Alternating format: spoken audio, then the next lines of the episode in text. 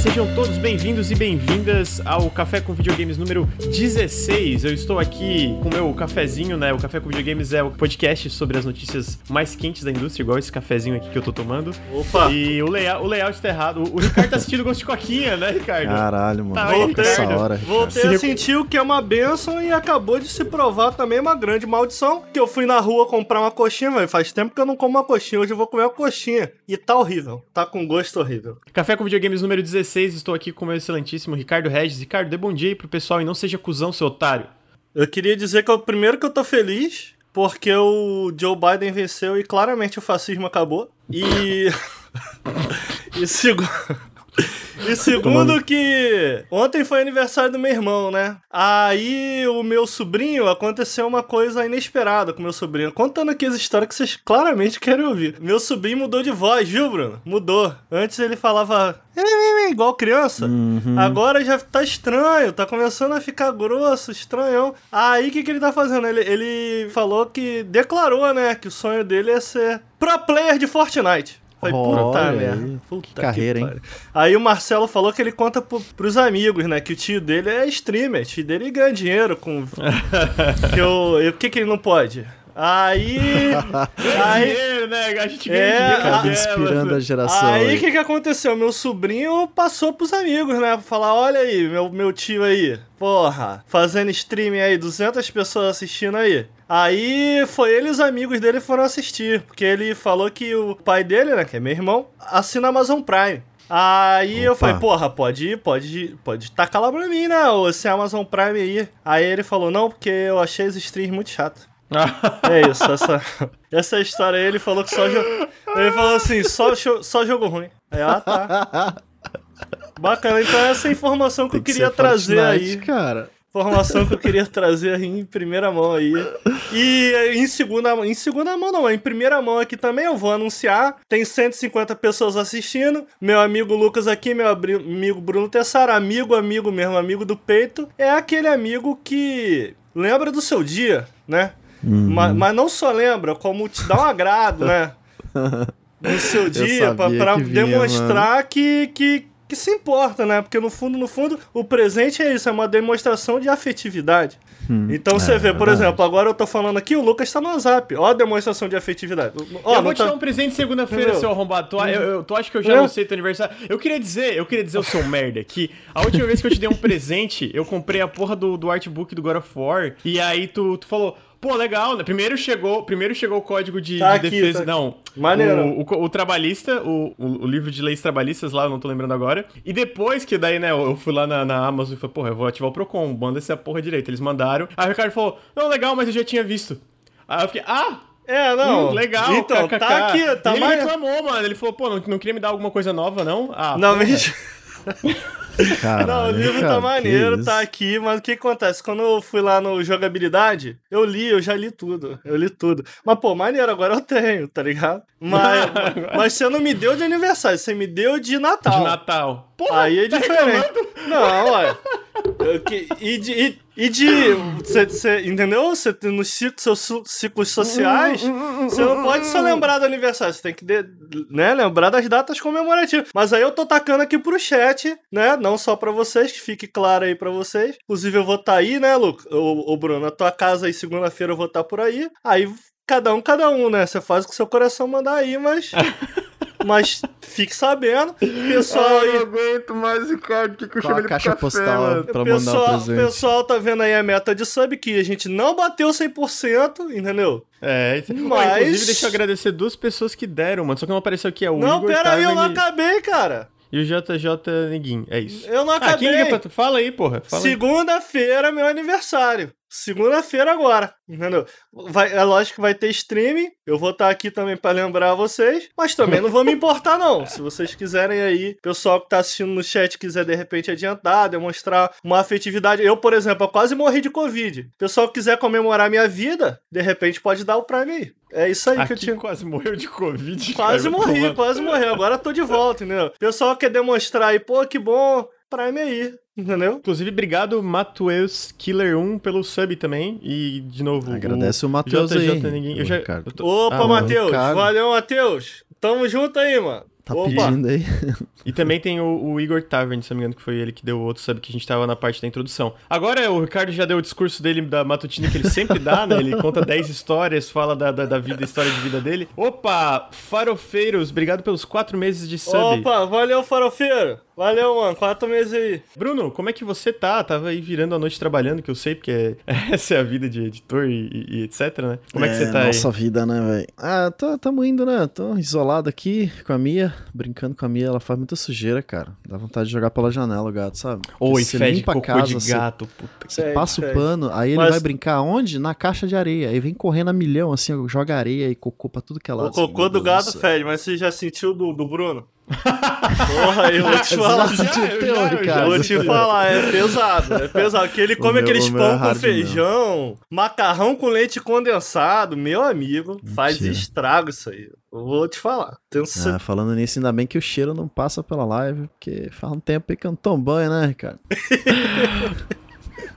Ai, meu Deus. Essa vida isolada aqui não tá legal, gente. A gente entende, Bruno, não tem problema não. Eu não entendo, eu tomo banho todo dia, não me inclui nessa porra, não. Eu, hein? Ô, Lucas, eu queria dar uma dica aqui que eu venho dando na última, nas últimas lives. Vou Hum, deixar a dica é. aí. Pessoal tá aí na pandemia, você também não pega sol, entendeu? Eu descobri aqui o Redox Sombro, porque eu fiquei com Covid, eu te recomendei, lembra? É recomendou, recomendou, lembro. Recomendou. Aí ele dá aqui a vitamina do sol. Então não precisa nem mais pegar é sol. tipo, isso aí é é- tipo refrigerante, mano. Pessoal que tá aí dentro de gostosinho. casa, ó, redução pra pegar sol. Toma que você vai ganhar a vitamina do sol. Mas Ninguém vitamina tá- C não é vitamina D, você tá não, mas esse daqui coisas. vem a D e a Z também, irmão. É Ih, tudo rapaz, junto. É um suplemento. Cê- o pessoal Entendi. fala aí que se o sol acabar, a raça humana vai acabar, redução, ó.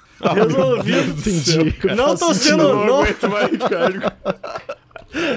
É o substituto ideal pro sol. Ah, Não mano. precisa, não precisa. Tô de Covid não, gente. Tô não. Só tô trancado mesmo. O Bruno não, não tá com Covid, o Bruno tá com preguiça. É Preguiça de isso. tomar banho. Mano, preguiça de tomar banho, preguiça. cara. Não dá, mano. É Sozinho coisa. em casa. Meu O gato Deus, caga mano, esse tudo. tá aí, friozinho. velho, vai pra que que eu não tomar banho, não? Não, frio, frio é foda, frio é foda. No, melhor, melhor. Toma banho, mano, seus porcos. Não, melhor ficar na tua mesmo, entendeu? Ficar na tua aí, pô, mó frio. É isso aí mesmo.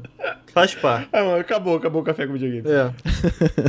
Queria dar os recadinhos, né? Queria lembrar aqui que, primeiro, agradecer todo mundo. A gente tá com aí quase 200 pessoas acompanhando a gente numa sexta-feira, dia 20 de novembro. Atrasou o, o café com videogames essa semana, né? Enfim. Hoje, pode- hoje é dia da consciência negra, né? Queria dizer que eu vou fazer aniversário segunda e eu sou negro também. Eu só, que, E eu só, de, eu só de repente quer comemorar a data comigo aqui, pode dar um sub aí. Já junta, entendeu? Fortalecer a negritude aí. Isso Ah, aí. eu vi isso. Do, é, então, postaram o link do negócio da Carrefour ali no chat. Ah, não, que- pesadíssimo, pesadíssimo. É. Foda, mano. O pessoal tá falando pra não compartilhar o vídeo. Pessoalmente, eu discordo. Eu acho que a galera tem que, tem que ver e tem que se indignar com essa porra mesmo. E tem que É pegar chocante, fogo, irmão. é. Sacou? Eu entendo que, porra, é uma, é uma imagem chocante, especialmente pra pessoas negras. é- Ela te induz ao medo, sacou? Do tipo, pô, cara, poderia ser eu ali, brother. Poderia ser eu. E poderia mesmo, entendeu? Só que, só que eu tendo a acreditar, igual ao caso do George Floyd lá, cara. Que rolou algo muito parecido. Tipo, porra, não compartilha e tal. Sinceramente, cara, eu acho que tem que compartilhar mesmo. Eu, eu acho que tem que compartilhar e a galera tem que ver aquela porra e se indignar com essa merda. Entendeu? E essa porra toda tem que queimar, irmão. Ah, tomar no cu, porra. Mas aí, porra, olha o nível do programa. Tava lá em cima agora. Não, não, mas é, não, enfim, só é, a gente né, não, não vai comentar o programa, aí, mas é um absurdo e tem que botar fogo nessa porra dessa loja, é, desse Foda, mercado aí de merda Carrefour. Enfim, eu vou pros recadinhos aqui, que é o basicamente. Queria primeiro, né, de novo, agradecer as pessoas que estão aqui assistindo, agradecer todos os subs, inclusive Big Boss Matt, muito obrigado pelos sete meses de, de sub aí que você acabou de dar, muito obrigado mesmo. Vocês não têm ideia de como os subs fazem uma diferença. Queria lembrar aqui, pra quem está escutando o podcast no vídeo, no feed, eu convido a vir aqui no twitch.tv barra Nautilus Inc, onde a gente faz os podcasts sempre ao vivo, o- os cafés com videogame. Geralmente é toda segunda, esse excepcionalmente foi numa sexta, dia 20 de novembro, ah, mas vai ter também na segunda agora, já dia 22, 3, eu agora tô perdido, deixa eu ver aqui, peraí, dia 23, é, dia 23 vai ter o podcast normal também, o café na segunda-feira. Queria convidar então pra quem tá escutando no feed pra vir aqui twitch.tv barra Nautilus Link acompanhar a gente. Queria lembrar que se você está assistindo ao vivo, se você está assistindo no feed, você tem um, um- se você assina o Amazon Prime, você pode mandar um sub aqui pro canal, no, sem custos adicionais. Basicamente, se você assina o Amazon Prime, você já tem um sub que você pode dar para algum canal de escolha e isso dá ajuda a gente financeiramente. Especialmente agora, é, faz um tempo a gente conseguiu renegociar um contrato com a Twitch, então a gente tá tirando uma grana maior do Twitch, faz muita, muita diferença. Então, se você tá vendo, se você tá escutando e quiser vir aqui jogar um sub pro, pro twitch.tv barra Link, faz muita diferença. Eu agradeço aqui a ajuda. Posso adicionar uma informação? É, agora é porque é, você, se você dá esse sub de graça aí do Amazon Prime, você tem que renovar, né? Todo mês. Uhum. Todo mês você tem que vir aqui e dar o sub. Mas eu, eu li que tem uma forma já agora de. Você tem que ir em alguma configuração aí, eu também não sei. Mas tem uma forma já de você manter.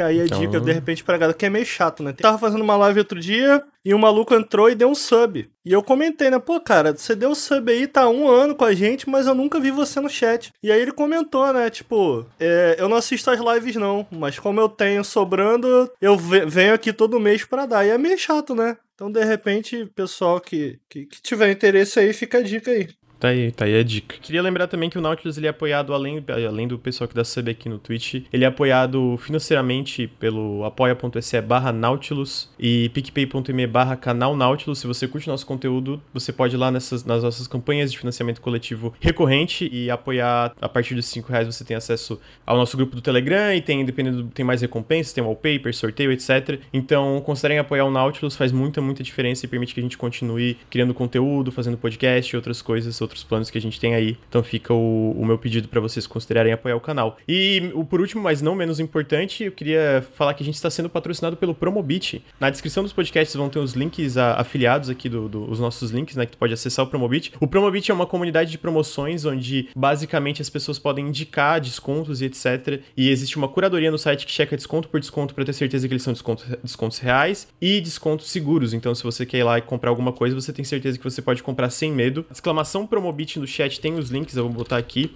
Com a Black Friday vindo aí, quer comprar um console, quer comprar jogos, quer comprar uma, uma cama, quer comprar uma geladeira, porque não tem só videogame lá, né? Então, basicamente, o Promobit tem tudo isso, ele é um site muito bom, todo mundo aqui do canal usa. A gente tá recomendando porque a gente confia no que, que, tá, no que, que a gente tá recomendando confia aqui, né? Confia e gosta, é show. Confia e gosta, é muito bom. A gente, todo mundo já usou para comprar alguma coisa, o Nelson, inclusive, usou para comprar o PS5 dele. Então fica a recomendação, a gente tem os links aí, se vocês estão curiosos para conhecer o site, eu peço para acessar os links através da exclamação Promobit. Se você não pode apoiar a gente financeiramente, acessando esses links, vocês ajudam muito a gente, seja baixando o aplicativo. Eu fico aqui, falo para especialmente baixar o aplicativo, que no aplicativo vocês podem botar, cara, eu tô querendo um PS5, tô querendo Isso. alguma coisa e vai, vai ter uma notificação mostrando, cara, pra tá Black Friday é show. Eu botei é, lá no, no meu, eu botei lá, se pintar, não, não tô muito esperançoso, mas se pintar uma 3080 aí, você vai lá no aplicativo e fala assim, me avisaram, irmão, me avisa, se tiver uma promoção, me avisa. Aí o Promobit te avisa se tiver o bagulho em promoção, a parada que tu quer. Isso que é maneiro, entendeu? Tu entra lá no aplicativo, tu procura, pô, não tem nenhuma promoção, porque como a gente falou, as promoções ali no Promobit acontecem em tempo real, é escolhido pela comunidade. Então, uhum. tá rolando uma promoção, a comunidade vai lá, ó, tá rolando aqui e tá lá no Promobit. Curadoria real, de uma pessoa real e tal. Já pra Black Friday agora, eu botei, porra, me avisa aí, se tiver uma 3080 aí, pá. Aqui, eu comprei esse aqui, ó, ô Lucas, eu vou, vou recomendar aí o pessoal do chat também, recomendei na minha live, Virtual Cities, que é do Constantinos Dimópolis, que é um escritor que eu gosto muito, e ele, o maneiro do, do que ele escreve é que ele é PhD, né? Planejamento urbano e geografia de cidade. Ele tem 10 anos de experiência aí na área e ele gosta de videogame. E aí o que ele fez basicamente, ele escreveu sobre várias cidades e aqui no livro ele fala sobre as inspirações arquitetônicas reais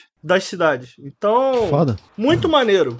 Livraço de um escritor foda, de repente se encontra lá no. Ninguém tá me pagando, não, tá? Eu tô fazendo aqui porque eu gosto do escritor e de repente o público do Nautilus gosta também. Virtual Cities do Constantinos Dimopoulos. De repente tem no Promobit, tu quer uma promoção. Acabou de sair esse livro. Quer uma promoção, procura lá. Gente, o negócio é o seguinte: o, Notícias do Nave Mãe é, o, Heitor, o Heitor me chamou para gravar, né? Ele tem uma parte que às vezes ele fala umas notícias menores, que não vão ser, tipo, o foco do podcast. E aí eu ia falar delas no final, mas Ricardo Lucas não quer falar delas primeiro? Aí eu falei, ah, tá bom, né? Vai, vai, Ricardo, vai, vai. Então a gente vai ter agora esse bloquinho de notícias menores aí. Eu vou trazer aqui uma que, começando que o Bruno vai gostar, que o Grounded, Bruno, atingiu hum. 5 milhões de jogadores, olha só. Olha aí.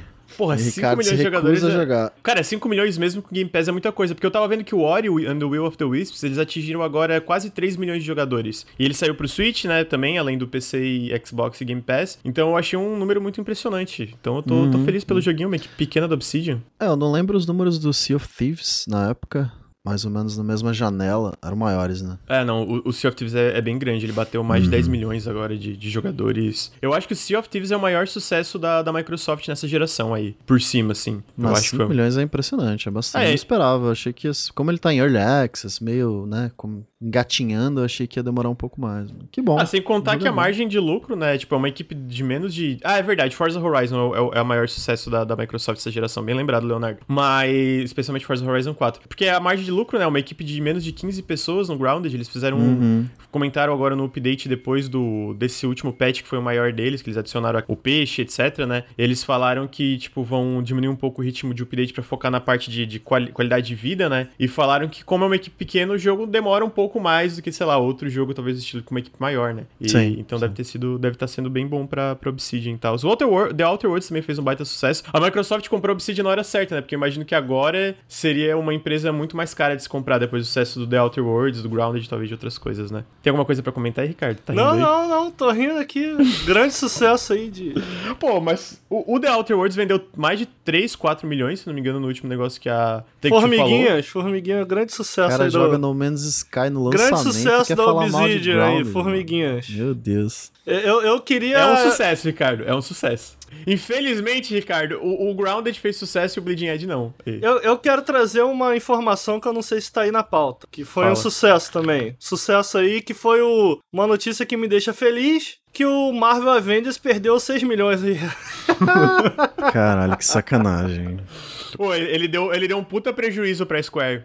Que jogo merda, perdeu 6 milhões, bem feito. Mano, tem que, tem que ter, tem que ter habilidade, hein? tem que ter skill pro cara fazer um jogo de Avengers no ápice do bagulho e perder dinheiro. Tá de parabéns aí, todos os envolvidos, realmente, parabéns. É isso aí, faz, traz mais jogo como serviço, é o que o público quer. Parabéns aí, parabéns aí a Square Enix, Putaço, todos os envolvidos. Muito bom, hein? Muito bom. Ô, e, e Deus Ex morreu pra isso, vale lembrar esse É, detalhe. ô, que bacana. Boa decisão aí da galera. Eu, eu, eu tô aqui batendo pau. Muito bom. A outra notícia menor aqui, que essa eu acho que dá, talvez seja. Bom, depende, né? Porque o Ubisoft é meio merda no geral. Mas o Valhalla foi o maior sucesso da história da franquia no período de Merecido. lançamento. Ele Merecido. vendeu, ele vendeu mais. O, o maior sucesso anterior da franquia do- ali no período de lançamento tinha sido Assassin's Creed 3, que vendeu 3,5 milhões de cópias. Eu acho que ali no, no- no- Eu não lembro o período, acho que o primeiro mês. E no mesmo período, o Valhalla vendeu mais que o, que o Assassin's Creed 3, que merece, porque o Assassin's Creed 3 é uma merda. Então, eu tô gostando muito do Valhalla.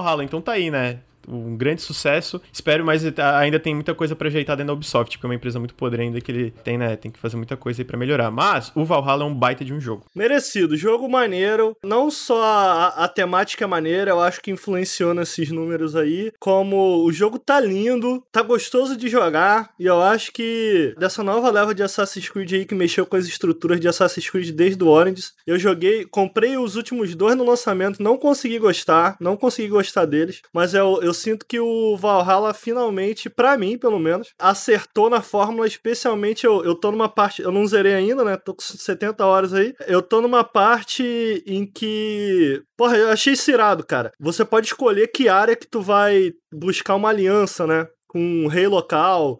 O rei, eu eu não sei como se fala, Kijar, sei lá, o, o rei viking ali da parada, que tem outro nome, Val, Val, eu não lembro. E aí tem, geralmente são áreas grandes, né? E tu faz missão na área inteira. Só que agora eu cheguei numa parte da missão que tu visita só a cidade. E tu- todas as missões são só dentro da cidade. São missões só de stealth. É uma área basicamente só de stealth. E eu visitei duas cidades, essas duas cidades só de stealth. E cara, 100% essa pegada Assassin's Creed 2 ali, as missões são legais. É uma parte da campanha em que, né, você boa parte da campanha você tá fazendo raid, matando todo mundo. Essa parte da campanha mais no stealth não é um grande stealth, sinceramente nunca achei o, o stealth de Assassin's Creed muito bom. Gosto do conceito, acho que ele estava sendo explorado, mas claramente a Ubisoft não teve capacidade aí de explorar o conceito suficiente, tanto que mudou tudo, né? Mudou todas as estruturas e tal. Mas eu gosto da ideia do, do stealth social e tal. Mas, pô, é o jogo que melhor mistura o passado e o presente da franquia.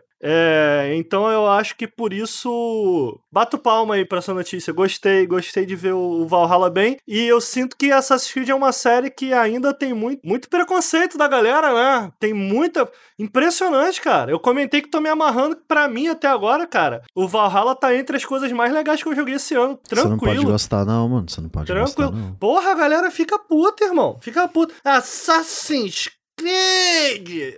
Subir torre! Não sei o que porra, cara. Caralho. Assim, eu, eu parei de jogar Assassin's Creed no 3, eu voltei no Valhalla. Então, tipo, eu não tinha jogado mais nenhum, basicamente, né? E eu tô realmente gostando muito. Alguém falou assim que é. Mas não foi pra previsão do Daniel Amad? Não foi. Ele tinha antes previsto, mas a Ubisoft soltou uma nota oficial. Daniel Amad, pra quem não sabe, ele, ele faz análise de vendas e etc, né? É Daniel Ahmed, na verdade, eu acho que eu falei errado.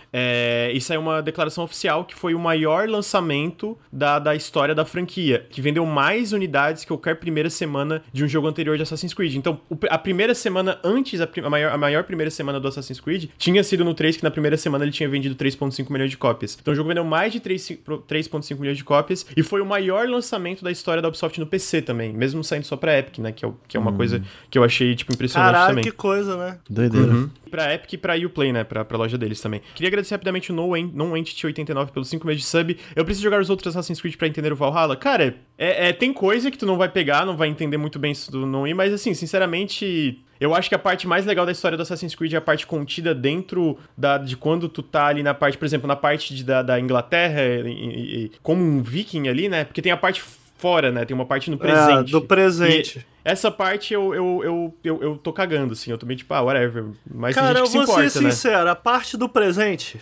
se tu jogar todos os jogos até chegar no Valhalla, tu vai continuar não entendendo nada. Então, é verdade. Então, assim, não faz diferença, não. Não faz diferença. E, cara, não é nem 1% do jogo, vamos lá. Tipo, é muito pouco do jogo. Então, tipo, de fato, você vai ficar um pouco perdido na história do presente, mas foda-se, é zoado. É zoado. É, eu, eu tô numa parte em que eles fazem algumas referências a Assassin's Creed 2. Quem zerou aí vai lembrar que o final. O Assassin's Creed 2 foi isso, né? Ele foi o jogo que, que definiu a série, assim, redefiniu a série, porque o 1 foi uma merda. Mas ele também, pra sempre, amaldiçoou, né? Com aquele final, o final da trilogia do Ezio ali, toda aquela parada, o que que acontece, vira um sci-fizão maluco. Na época ele falou, porra, que irado, mas era um negócio meio, meio lost, assim. Eles tacaram o negócio, olha aí, galera, que bagulho sinistro. Falei, Caralho, meu irmão, o que que, tu- que que vai acontecer agora? aí o roteirista, a resposta do roteirista foi, não sei. Não sei também não. Não sei, e agora? E É aí, a. e aí É a história mesmo. até hoje tá assim. Tu vai pro presente e ninguém sabe o que tá acontecendo. Nem quem joga, nem os personagens também. Ninguém. Ninguém sabe o que tá Segue o acontecendo. flow, mano. Segue o flow. E é isso aí, o Monark. Não esse flow. É ma maconha, é maconha, é ma- é maconha. A história é maconha. Não- não- Não esse flow. E é isso, mano, é isso. Ah, depois, é- essa, eu acho que ninguém vai comentar, mas eu achei legal, tava, tava lendo, achei legal. Tem um jogo que saiu agora chamado Sakuna of Rice Ô, and Ruin. Lucas, eu queria trazer uma informação aqui, rapidamente. Ah, Queria Vai, trazer traz. uma informação que Morgan Freeman tá nos Trend Topics. Ah, novidade, né? Sempre, no, sempre no- no- nesse dia. Caralho, mano, é inacreditável, cara. Queria Sempre trazer essa... só essa informação. Puta que pariu, mano. A, a outra notícia que eu trouxe aqui é que tem um jogo que saiu agora recentemente, publicado pela, a- pela Marvelous, que é um jogo chamado Sakuna of Rice and Ruin. É desenvolvido é uma, uma equipe de duas pessoas é, do Japão. É um jogo basicamente independente, assim, né? E ele é um jogo meio que. Tipo, meio na vibe de Harvest Moon, Stardew Valley, onde tem a tua fazendinha, mas ele também é um. Ele é um side-scroller de ação, meio jogo tipo de ação E estiloso. assim. Fazendinha, né? Não é assim? É, é uma mistura de fazendinha com ação. E o jogo foi um sucesso tão grande no Japão, mas tão grande, que ah, eles tiveram que congelar as ações da Marvelous, porque teve uma, sub- uma subida de preço imensa na- Caraca. nas ações da Marvelous do nada. Então eu achei legal porque é, uma- é um jogo feito por duas pessoas, né? Ele é um jogo desenvolvido por uma equipe pequena, mas só eu- duas Mas é um, é É, um indie japonês? é basicamente, pelo que eu entendi é, e pelo que eu pesquisei, é um indie japonês ali, é feito por duas pessoas, publicado pela Marvelous, né? Então não é tão indie, é aquele indie meio, sabe, que a gente conversa aqui, mas como quem, é duas quem pessoas. que é Marvelous? Eu não sei. A. Marvelous publica hum, Story of Seasons, eles também ah, publicam aqui. Mas só jogo japonês, assim? É, isso, é, é esse negócio meio mid-tier japonês, assim, sabe? Eles publicam umas paradas assim, também às vezes aqui no ocidente publicam coisas como, já publicaram Easy, umas paradas, então... Não sabia que os japoneses gostavam de Little fazendinha, King não. Geralmente eles gostam de porrada, Harvest né? De... Moon é de lá, não é? Ah, Harvest, É, Harvest Moon, Moon é Story of verdade. Seasons também, né? Tem razão, a Fazendinha nasceu lá, então, né? Uhum, RPGzinho assim. Eu, eu achei legal, achei uma notícia legal, assim. É sempre legal ver esses jogos menores ah, fazendo sucesso. Será que se a gente pagar 50 reais pro Heitor, ele vaza toda semana a pauta dele pra gente? Ah, é, peraí, peraí, peraí. É- Essa pauta aqui eu só trouxe ah, o Grounded que eu tinha trazido. O Saco, o Saco, né, ele não tinha trazido essa notícia aqui, então uma notícia. Ah, olha aí. Isso aí é. entendi. Eu, não- eu, eu Você tem que copiei. é, peraí, eu copiei o modelo, eu não copiei as notícias. Ah, entendi. Entendeu? Eu copiei o modelo. Não, copiar as notícias seria sacanagem. Ele falou do Assassin's Creed também, pra ser justo, então tá aí. Ah, tu não copiou as notícias, não? Tu não, mandou... eu, eu, eu copiei o, o modelo de trazer notícias Ah, isso daí não ficou claro. Isso aí Eu não ficou dá, claro. não. Copiar notícia é sacanagem. Eu, olha só, a eu- pauta... eu copio, eu copio. Eu trago do. Quando eu vou no vértice, eu trago tudo que, eu, tudo que o André escreveu, eu trago. Dou Ctrl C, Ctrl V bonito. Show, trago. A, a, a pauta do Mass Effect a gente conversou também, mas eu achei uma pauta válida de trazer aqui, porque a gente fala de Mass Effect, todo mundo É. gosta de Mass Effect. Mas a outra coisa que eu trouxe é que a Embracer, a Embracer, pra quem não lembra, a Embracer, que era a antiga THQ Nordic, né, que a gente sabe que tá aí numa, numa cruzada pra comprar todas as empresas de videogames do mundo, eles compraram mais 12 empresas, e a gente já falou de várias vezes, então eles compraram, eu não, eu não vou trazer todas as empresas que eles compraram, eu vou trazer o que eu vi que são os três destaques. Eles compraram a Snapshot Games, que é o pessoal do Phoenix Point, que é da empresa do criador de XCOM, do Julian Gollop. Eles compraram a Flying Wild Hog, que é o desenvolvedores do Shadow Warrior 3, e eles compraram também aquela Zen Studios, que é o pessoal que faz jogo de pinball. E eles falaram que eles estão em conversas com mais de 100 desenvolvedoras ao redor do mundo pra comprar, e Lucas. 12 delas são bem grandes. Oi. Chegou o e-mail deles aqui pro Nautilus. Ah, pra comprar o Nautilus. então aí tá a consolidação corporativa cada vez mais, né? Então, Cê cara, é tá, louco, tá brabo. Eles estão, tipo, comprando muita coisa, mano. É meio assustador também. Porque a última vez a THQ Nordic fechou, né? Só que a diferença é que a Embracer tá tendo muito lucro, né? Não, não tá que nem a outra que tava, tipo... Mas vai dar ruim isso aí, né, Lucas? Isso aí vai dar ruim em Vai breve, dar ruim? irmão. Vai. Em Ah, breve, em breve vai ter uma leva assim, ó. Fechou, fechou, fechou, fechou, fechou, fechou. É. Juntou, fechou. É bem possível. Mano, É bem possível. vai dar ruim isso aí. Isso aí não tem chance. Não tem chance. Dentro dessas notícias que a da, da Embracer também vale lembrar que ele eh, falou, falaram os projetos, a Flying Wild Hog, que é o pessoal do Shadow Warrior, eles estão trabalhando em quatro projetos. Então eles estão trabalhando no Shadow Warrior 3, né? Que tá sendo Quatro? publicado. Quatro. É porque a Flying Wild Hog é grande hoje. Eu acho que eles têm quase 200 desenvolvedores dentro da É empresa, mesmo? parece. Caraca. É, eu acho que é isso, de 150 a 200. É, então, eles estão trabalhando no Shadow Warrior 3, né, que tá sendo publicado pela Devolver Digital. Eles estão trabalhando em um jogo não anunciado com a Focus Home Interactive. Eles estão trabalhando num, num Action RPG MMO com o pessoal do RuneScape. E eles Eita. estão trabalhando num jogo não anunciado. Então, Eles só fizeram Shadow Warrior ou tem mais Shadow Warrior e o Hard Reset também. Ah, uh, esse jogo é maravilhoso. Ah, é, é legal. Eu zerei Hard Reset. É maneiro, é cara. muito bom, Hard Maneiro. Reset. E eles fizeram um jogo de plataforma 2D também que lembra Donkey Kong Country, mano. É um jogo chamado Juju, eles fizeram também, que é um jogo de plataforma, tá aí. Juju. Juju. É, é, lembra Donkey Kong Country mesmo. E eu acho que as notícias mais curtinhas são essas. Vocês querem trazer mais alguma coisa ou podemos continuar para as pautas Queria, principais? posso trazer uma informação aqui. Confirmado aí que a minha futura esposa realmente vai ser Ah, namorada Cyberpunk. no Cyberpunk a Judy vai, vai ter sexo aí. É isso aí que eu queria trazer aí, a informação. Sexo KK. Vai ter sexo, é. Você não pode fazer live desse jogo não, Ricardo. Porque você vai Pode. ficar Você em cima sa dessa menina aí, cê mano. sabe que tem a opção. Eu tava comentando com o pessoal ontem. Vai ter a opção, né, o Bruno, de escolher o tamanho do seu pênis, né? Opção aí que vi vão que trazer vai aí. ter. Opção vai que vão trazer. live, Ricardo. Ma- Mas aí diz que vai Vai ter também um a. pintão ao vivo ali, você vai Mas ser aí, banido. a- aí diz que vai ter também a barra de libido, Bruno, porque vai ter muito sexo no jogo. E aí, dependendo da tua libido que tu escolher lá, tu vai ter palmolescência ou não, vai ter um, umas Pra consequências quê? aí. aí. Pra não- quê? Pra quê? Pra a- quê isso? Inovação. Mentira, essa, essa informação é mentira, tá? Na verdade, não. tá, eu tinha acreditado na barra de libido. De libido. Você acreditou? Lembra do sex appeal no GTA San Andreas? A barra de libido que, que Não, eu tinha acreditado. Vai o que prejudicar ou vai- Cyberpunk? Caralho, caralho. Você vai broxar no meio do sexo ali, mano. Porra, tá cansado, né? O dia foi foda, Eu mano. tô cansado desse canal, mano. Eu tô, eu tô cansado desse canal. Eu não aguento mais.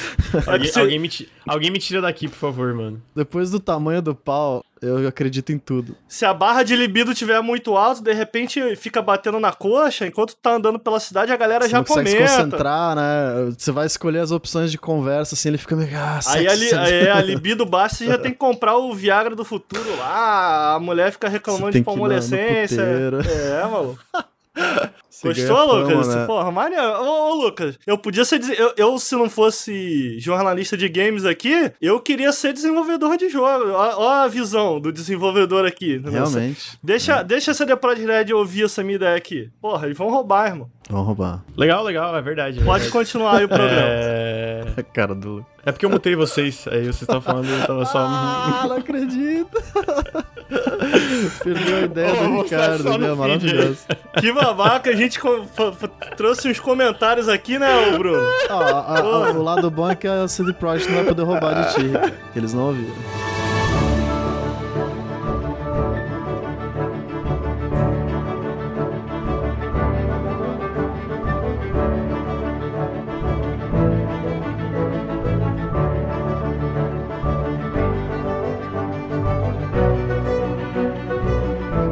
Gente entra aqui na pauta do Mass Effect, né? Um jogo que muito, que o Bruno gosta muito. É, no dia 7 de novembro de 2020, a BioWare, no aniversário de Mass Effect, ele- eles fizeram. que é o N- N7 Day, né? Eles confirmaram alguma coisa que já era meio conhecido pela internet. Desculpa, você falou ele sabe eu fiquei com vontade de rir, porque, tipo, não tem nada, mano. Acabou Mass Effect, essa porra toda. E os caras ainda tem um dia, pô, tá brincando, Que é brother. Star Wars, Caralho. né? Do May 4. Porra, irmão, é tipo, tipo ter o dia dos Goonies, entendeu? Goonies Day. Caralho, meu irmão, acabou já, Bruno. Ficou, ficou, porra. Desculpa aí. Eu fiquei com Esperança vontade de um que morre, Ricardo. Mas. Eles confirmaram, basicamente uma coisa que tava aí com rumores fazia um tempo, que é o a coletânea de remaster, remasters do Mass Effect, que é basicamente Mass Effect 1, Mass Effect 2, Mass Effect 3, uma coletânea chamada Mass Effect Legendary Edition. E eles vão basicamente incluir todos os jogos e todos os DLCs. Todos os DLCs vão estar incluídos também, sejam cosméticos ou os principais, como The Citadel e, e- e etc, né? O objetivo não era reimaginar ou recriar os jogos do zero, mas eles estão modernizando a experiência, tudo otimizado para 4K em HD. Eles, algumas das melhorias que eles citam são é, texturas, shaders, modelos, efeitos e mais aspectos técnicos dos três jogos. Infelizmente, o multiplayer do 3 não vai estar incluído nesse remaster, por- e eu gosto muito, eu acho um, um multiplayer muito É legal. Fico triste, que, fico triste que não vai, não vai ser incluído. Era uma parada meio. que na época todo mundo ficou meio cético, mas no fim a gente, tava, a gente jogou, joguei com o Ricardo é, um tempo e achei muito divertido. Basicamente é uma coisa que. Eu não sei porque que não aconteceu antes, cara. Porque basicamente eu lembro que a EA fazia um- uns tempos atrás, eles falaram, falavam em relatórios fiscais que eles não eram muito interessados em fazer remasters e remakes, mas é uma coisa que tá mudando agora, né? Tanto que saiu também um remaster do Command and Conquer, que parece que vendeu bastante É um dos Need for Speed agora. Saiu do Need for Speed também, do Hot Pursuit, né? Que a galera não falou muito bem, pelo que eu entendi, que Não, parece que é. não, não ficou muito bom. Então ele está, ele tá confirmado pra Primavera Americana de 2021, que eu não lembro quando que é aqui. Eu sou, eu sou militante, então não lembro. E vai sair pra PC, Xbox One e PS4, também otimizado pra PS5 e Xbox Series X, né? E antes, é porque daí teve outra notícia também, né? Teve, teve outra notícia, mas eu queria saber. E aí, gente, vocês- sentem saudade de Mass Effect? Vocês querem esse remaster? Vocês não querem esse remaster? Porque, pessoalmente, eu quero muito jogar, mano. Especialmente eu espero que eles tenham um capricho com o primeiro Mass Effect. Ah, isso que eu ia falar.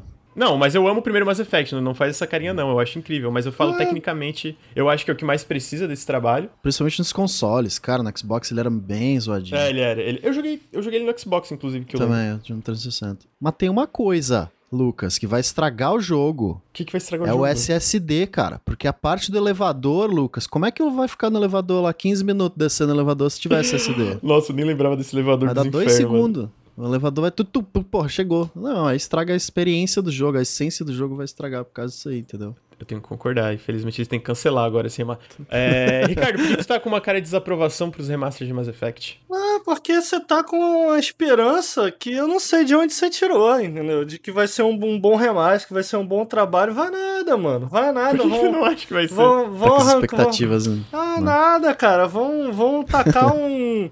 tem um. Tem um efeito ali no, no Photoshop, ô Lucas, que você abre a textura, você tá com Sharpen, e aí fica, fica tudo mais.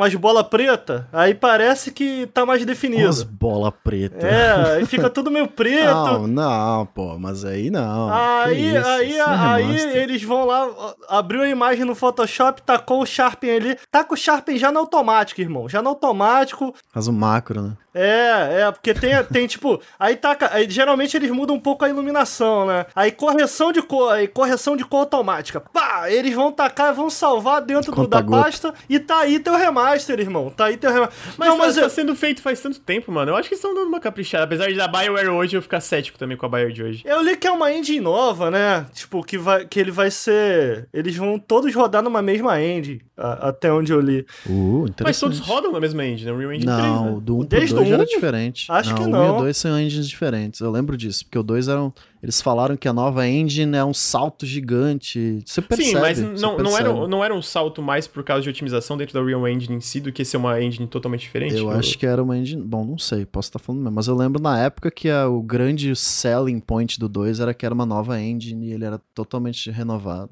Não, o, o Andromeda Frostbite, Frostbite, né? É, o Andromeda Frostbite. O Tanto foi uma das azuis é. que deu, é, tanto muito problema, de problema, desenvolvimento. né? É. Eles fizeram uma nova ou eles vão usar uma tipo Unreal? Você Eu sabe? acho que não tem informação. Não sei, é, a gente não É. sabe, a gente não sabe. Uhum. O Mafia agora eles colocaram todos os jogos na mesma engine, né?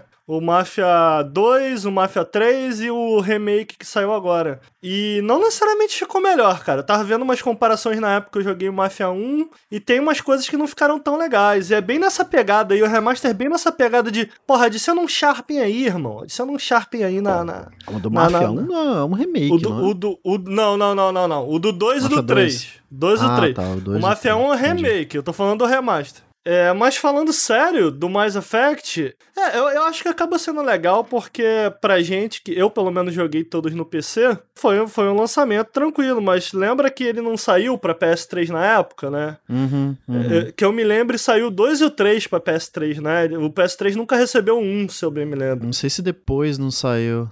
E, cara, na minha opinião é o É o melhor. melhor. 1 um, pra mim também, o 1 é o melhor. Na minha opinião, um é o melhor. É mais... Só que jogar o 2 é melhor. Ah, muito melhor. Muito 2 melhor. é É muito isso que eu ia comentar agora. Por isso que eu acho que o 1 merecia esse tratamento. Mas eles não vão modernizar a parte mecânica da coisa, né, ô Bruno? Eu não, eu não acho que eles vão. Ele lembra aqueles RPG.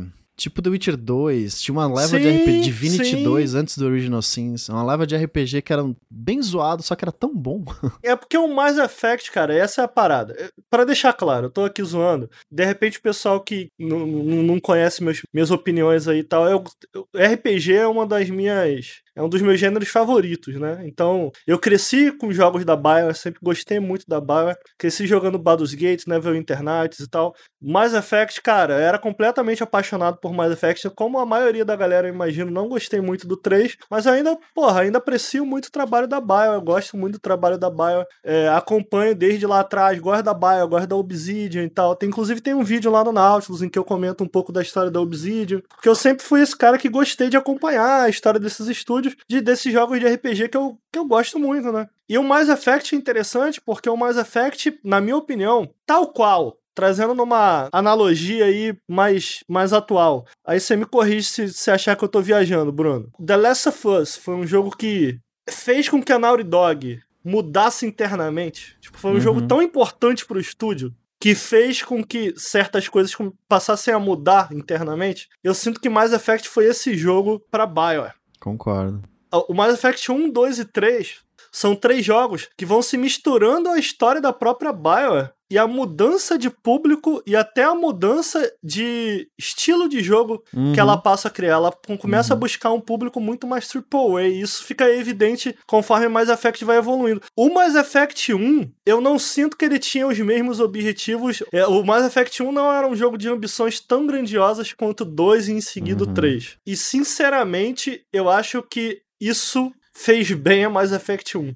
Tipo, ele não buscar ser o AAA. Uhum, Muito pelo uhum. contrário, ele, é esse- ele ainda é esse jogo que tá no. Eu diria no meio, mas bem mais puxado para pro que a BioWare costumava fazer. É, é algo que reflete a própria geração. Se É, você é ver do, do verdade. Xbox e do Play 3, que tipo, começa muito mais pé no chão, aquelas experiências mais, né? Aí começa set piece, explosão, e não, tem que ter tiro, tem que ter cover, tem que ter, sabe, boss gigante, tem que mostrar o que, que é essa nova geração, e aí o negócio eu acho que isso fez tão- bem a Mass Effect 1. Porque é um Sim. jogo que é um jogo que tem um ritmo muito bom, que sabe o que quer ser, Enquanto que, e assim, eu não vou reclamar de Mass Effect 2, mas o Mass Effect 2 você já vê que é um jogo mais voltado pro público AAA. E, Muito é, mais o- ação, né? O Dragon Age também demonstra isso, né? Eu falei de Mass Effect, mas Dragon, você pega o Dragon Age Origins e compara com, sei lá, o último que saiu, Inquisition, você vê claramente a, a- como vai modificando a lógica interna dos jogos da BioWare. É, é, internamente. E, e- e o, que, que- o que eu tenho a dizer em relação a isso é, tipo, o Mass Effect ainda é aquele tipo de jogo que faz uma alusão tá com o pé mais próximo do que a BioWare era e não do que se tornou. Então, ainda que seja um jogo que em diversos aspectos envelheceu mal, que rola essa discussão, né, de qualidade do Mass Effect e, cara, é, é, é, é fato que Mass Effect 1 tem muitos problemas. Mecanicamente, que, que os outros jogos melhoraram. Mas, cara, toda, na minha opinião, né, toda a parte de escolhas e história e lore, meu irmão, um é porrada. É o melhor é disparado. Bom, é muito bom.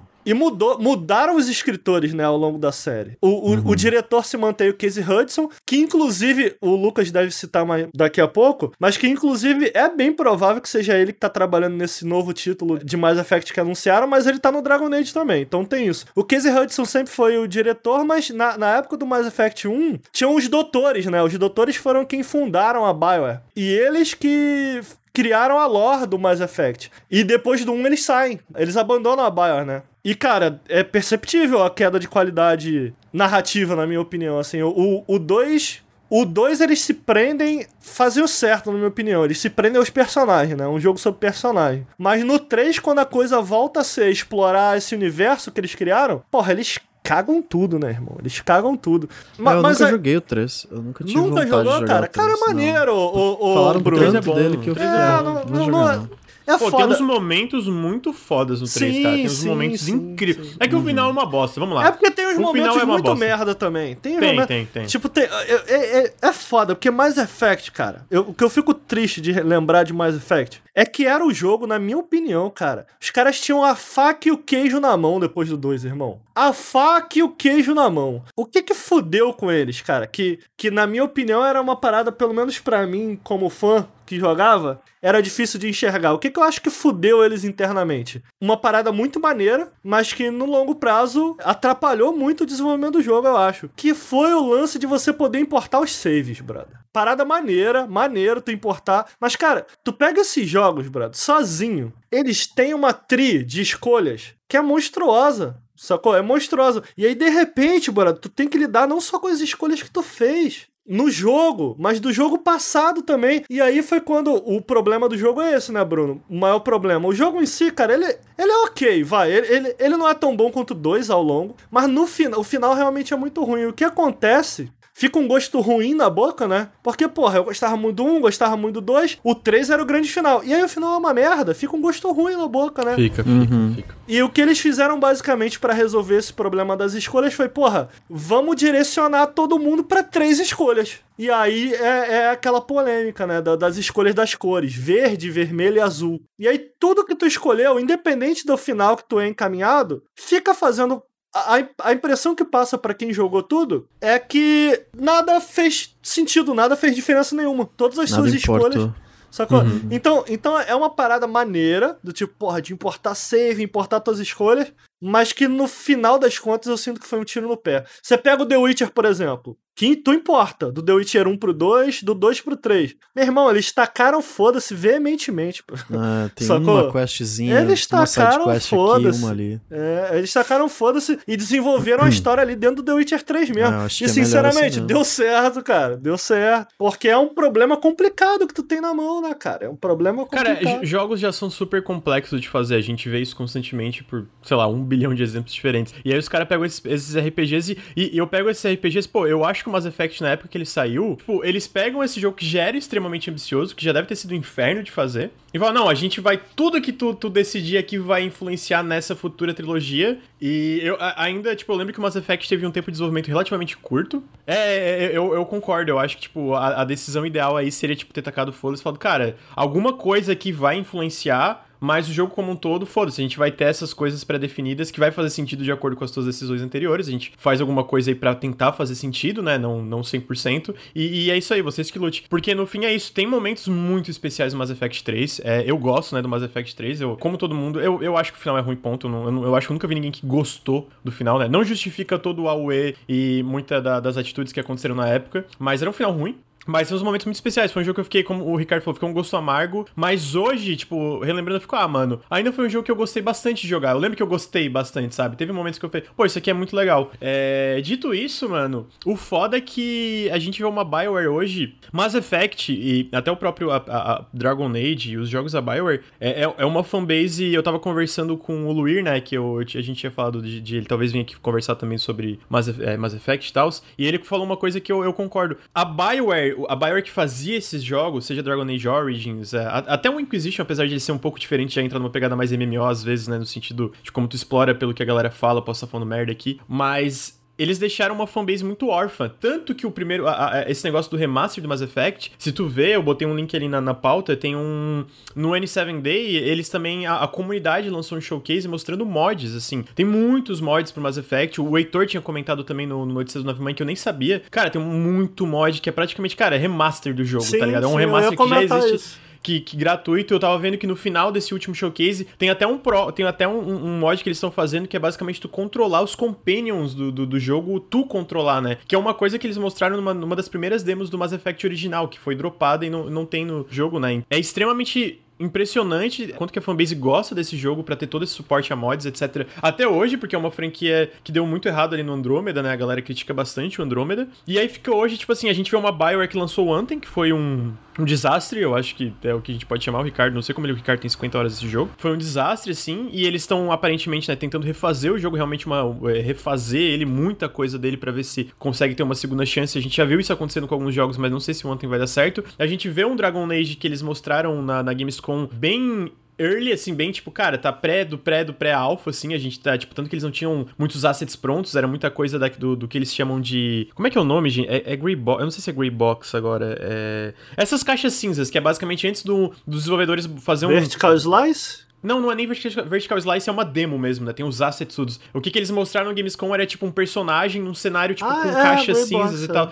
É, uhum. porque não tem, não tem nada, não tem coisas prontas, né? Eles estavam mostrando mais o que, que eles estão testando, prototipando e etc ali. E agora, além de tudo isso, eles anunciaram um Mass Effect com uma concept art falando que tem um time veterano fazendo. E eu fico, cara, eu imagino que tá tendo um, uma grande reformulação dentro da BioWare hoje por causa dos problemas do Anthem, por causa dos problemas de desenvolvimento. Tem uma matéria, eu, eu vou recomendar aqui de novo. Na época que o Jason Schreier trabalhava na Kotaku, ele fez uma matéria sobre os problemas dentro da BioWare. Eles tinham uma sala pra galera chorar por causa de, tipo, de, de burnout, de estresse, de trabalho, né? Então, tipo, os jogos sempre tinham um desenvolvimento muito turbulento. Os cabeças falavam, não, é, tem a magia BioWare. Quando terminar vai, tá tudo, vai dar tudo certo. E o Dragon Age Inquisition, a gente gente, a gente sabe pela matéria que os, a, os desenvolvedores, no geral, queriam que o jogo não desse certo para mostrar, cara, não dá, não é sustentável a gente trabalhar assim, os jogos eventualmente não, não, vão, não, não vão dar certo. A gente sabe que o Dragon Age Inquisition, no caso, deu certo, vendeu muito, né? Mas o Anthem foi um desastre. Perguntaram no chat, quanto EA atrapalha no desenvolvimento? Cara, muitos dos problemas vêm da Bioware, mas a gente sabe que dentro dos estúdios da, da EA tinha um outro problema que era basicamente como a EA queria que todos eles trabalhassem na Frostbite, e a Frostbite na época não tinha, na, na época do Dragon Age Inquisition, não tinha nenhuma ferramenta para RPG, porque foi uma engine montada para FPS, né? Que é, pra quem não sabe, a Frostbite é engine da DICE, do Battlefield. É, e claramente a, a EA inevitavelmente partiu para um modelo de negócios em que a BioWare não se encaixava tão bem, né? Desde o Mass Effect 3 a gente comentou multiplayer, né? Eu acho que para mim o multiplayer já atrapalha um pouco a experiência do Mass Effect, sinceramente. No, no, sentido de, não sei se você lembra, mas na mesa de guerra lá que você tinha no Mass Effect 3,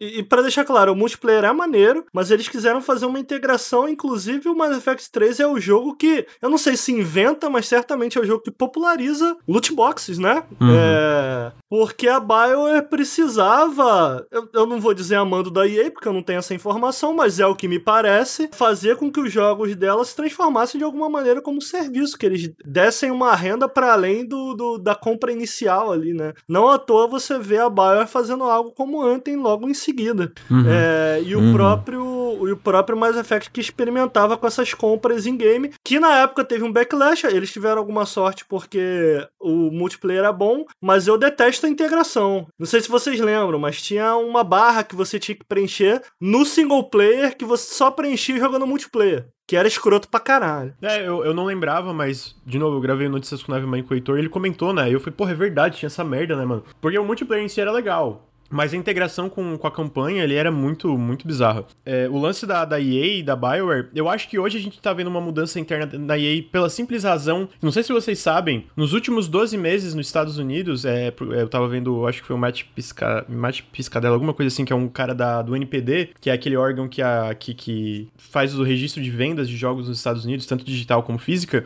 O Star Wars Jedi Fallen Order, ele uhum. foi o, o, jogo mais. O segundo jogo mais vendido dos últimos 12 meses na, nos Estados Unidos. Só perdendo pra Call of Duty Modern Warfare. Então, tipo assim, vendeu muito, tá ligado? E eu, o Vince Zampella, que é o, era um dos. Eu não sei se era o ou um dos CEOs da, da Respawn, hoje ele não só é CEO da Respawn, como ele também tá na. Não sei se é no comitê, comitê executivo da EA, como também gerencia os estúdios gerais da, da EA. Ele, ele também tem um, um dizer ali, né? Tanto que o Star Wars Jedi Fallen Order não é na Frostbite, porque ele tinha tinha o poder de negócio ali, especialmente com o sucesso do Apex Legends, né? Então talvez, eu vou falar que talvez pelo sucesso gigantesco do Fallen Order, e a gente sabe que jogo single player tem sim um, um, um apelo, a gente vê especialmente pelos jogos first party da Sony, o Ghost of Tsushima recentemente teve uma notícia que ele já vendeu 5 milhões de cópias. Pô, é, é, pra uma nova IP especialmente é muita coisa, né? Uhum. Ah, e o Fallen Order, se não me engano, vendeu mais de 10 milhões de cópias. Ah, então talvez tenha alguma mudança interna. Dito isso, realmente, é, o que eu vejo da BioWare é isso, né, cara? A gente tem um novo Mass Effect com concept art, eles falam que é um time veterano. A gente tem um jogo que desapareceu, aí eles estão falando que estão refazendo, não tem nenhuma previsão pro Anthem voltar. E a gente tem um Dragon Age sem nenhuma previsão também. Por um lado, parece que a EA a EA dando um pouco mais de tempo, né? Porque eu sinto que alguns jogos ali tiveram uma interferência no sentido do, do tempo. Tipo, cara, a gente tem que lançar pra tal uh, ano fiscal, tal trimestre, semestre fiscal aqui, né? Pra atingir uma meta de vendas. Hoje a gente vê que, sei lá, agora no, em 2021, eles basicamente, a EA não tem nenhum lançamento fora esses jogos de esporte remasters, assim, né? Alguém perguntou no chat, tem algum remaster que dá confiança pra gente acreditar que o Mass Effect Legendary Edition seja bom? A galera fala muito bem do remaster do Command Conquer, eu joguei realmente é muito bem feito, só que eu sinto que era uma parada um pouco menos ambiciosa, né? Porque não são três jogos, triple A's e. Bom, enfim. Mas, cara, é, é foda, porque, tipo assim, não tem. Eu, eu sinto que hoje não tem nada tipo Mass Effect sabe? Não tem. Não, eu adoro a série, cara. Eu adoro a série, eu quero muito ver voltar. Inclusive, eu, eu, sinceramente acho. Eu sei que eles meio que tentaram isso com Andrômeda, mas eu acho que é uma série que, pessoalmente, eu, eu não gosto de todo o arco narrativo do que aconteceu uhum. uh, na trilogia. Eu acho que tem uma oportunidade aí. Porra, a EA, a EA fez um reboot de, de, de Mirror's Edge, irmão. É verdade, cara. Sabe, rebuta essa porra, irmão. Porra, Mirror's Edge nem precisava, eles rebutaram. Faz Mas um reboot. é uma espécie de reboot, né? Ah, só que não, Soft né? Porque, reboot. Sacou? Porque, é, é, pra mim, cara, rebuta essa porra, entendeu? Pô, volta nos jogos, tenta entender o que, que fizeram de certo, o que, que fizeram de errado, em, em, sabe? Eu acho investe... que dá pra continuar de onde o Andrômeda foi. Só esquece o Andrômeda. Ah, cara, eu, eu, eu não, é porque eu não gosto de algumas escolhas que eles fizeram para finalizar ali a, a história da trilogia. Pra mim, ah, tinha que entendi. rebutar e repensar como eles iam fazer. Mas assim, não que seja impossível. Eu, eu não sou necessariamente contra a ideia também de, ah, mano, vai para uma outra. Pra, uma outra estrela aí, pra um. sacou? Uhum. Uma outra parada. Eu não, não, não sou contra, não, mas é uma série que, cara, eu acho que tem muito apelo tem também um espaço enorme no meu coração de muita gente, assim. Então, pô, eu, eu gostaria de ver retornar assim.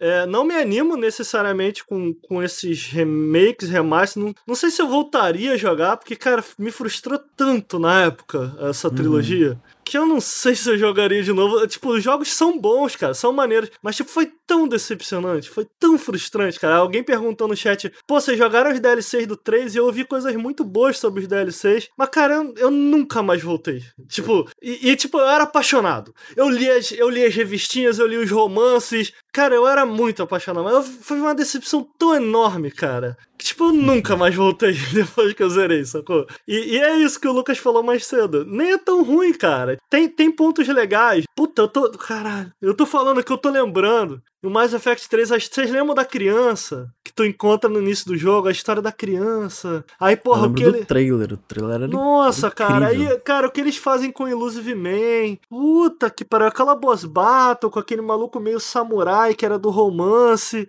Puta merda, brother. Que cagada épica. Puta que pariu. E quando tu vai pra Terra? Porque tu fica assim, caralho, quero ir pra Terra, quero ver como o é a Terra, não isso, sei o quê. né? Era a Terra. Porra, a sessão da Terra é ruim pra caralho, meu irmão. É ruim pra caralho. Puta que pariu, cara. Que decepção. É aquele final lá na nave com as luzes. Puta merda, cara.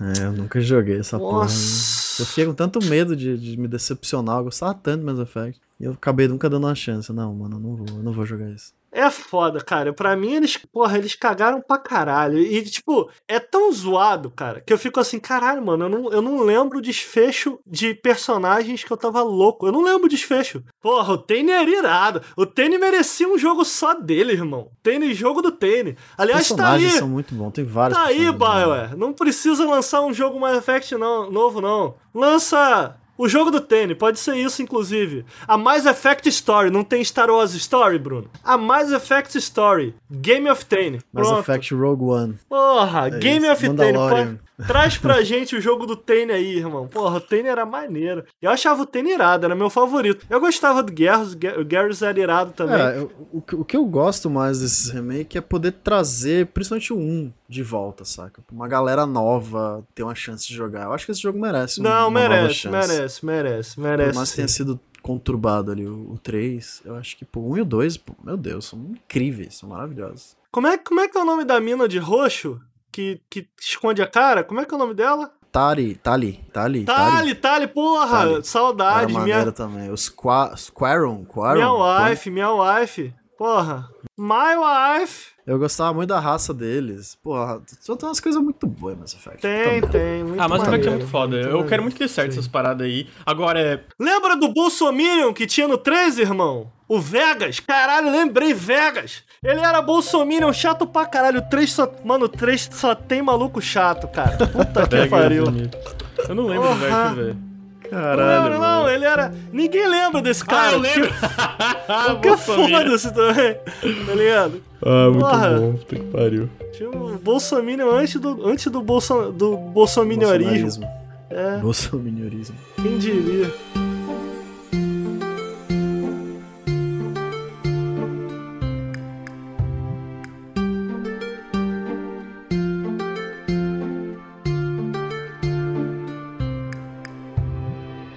Olha só, pra quem não sabe, no dia 2 de novembro, os servidores da Capcom foi- foram atacados por uma coisa chamada Ransomware Attack. E eu não tenho muita ideia do que é isso, mas basicamente ah, ah, os hackers conseguiram vazar muitos dados ah, dos servidores da Capcom, né? Então, ah, teve leak de muita coisa, leak de muita, muita, muita coisa mesmo. Eu vou, eu vou por partes. Primeiro eu vou falar é, dos jogos já anunciados, o que, que vazou. Depois eu vou falar sobre o calendário da Capcom, do que, que vazou, o que, que eles têm planejado pro futuro. E depois, a, por último, que eu acho que talvez seja o, o mais interessante, que a gente pode falar um pouco mais sobre, é a parte da, da- do documento interno sobre representatividade, que a Capcom tava falando que eles têm que melhorar nisso. É, então, primeira coisa, uma das coisas que vazou foram da- é, informações sobre o Resident Evil Village. Primeiro, o lançamento está previsto para abril de 2021 e ele perto. vai também...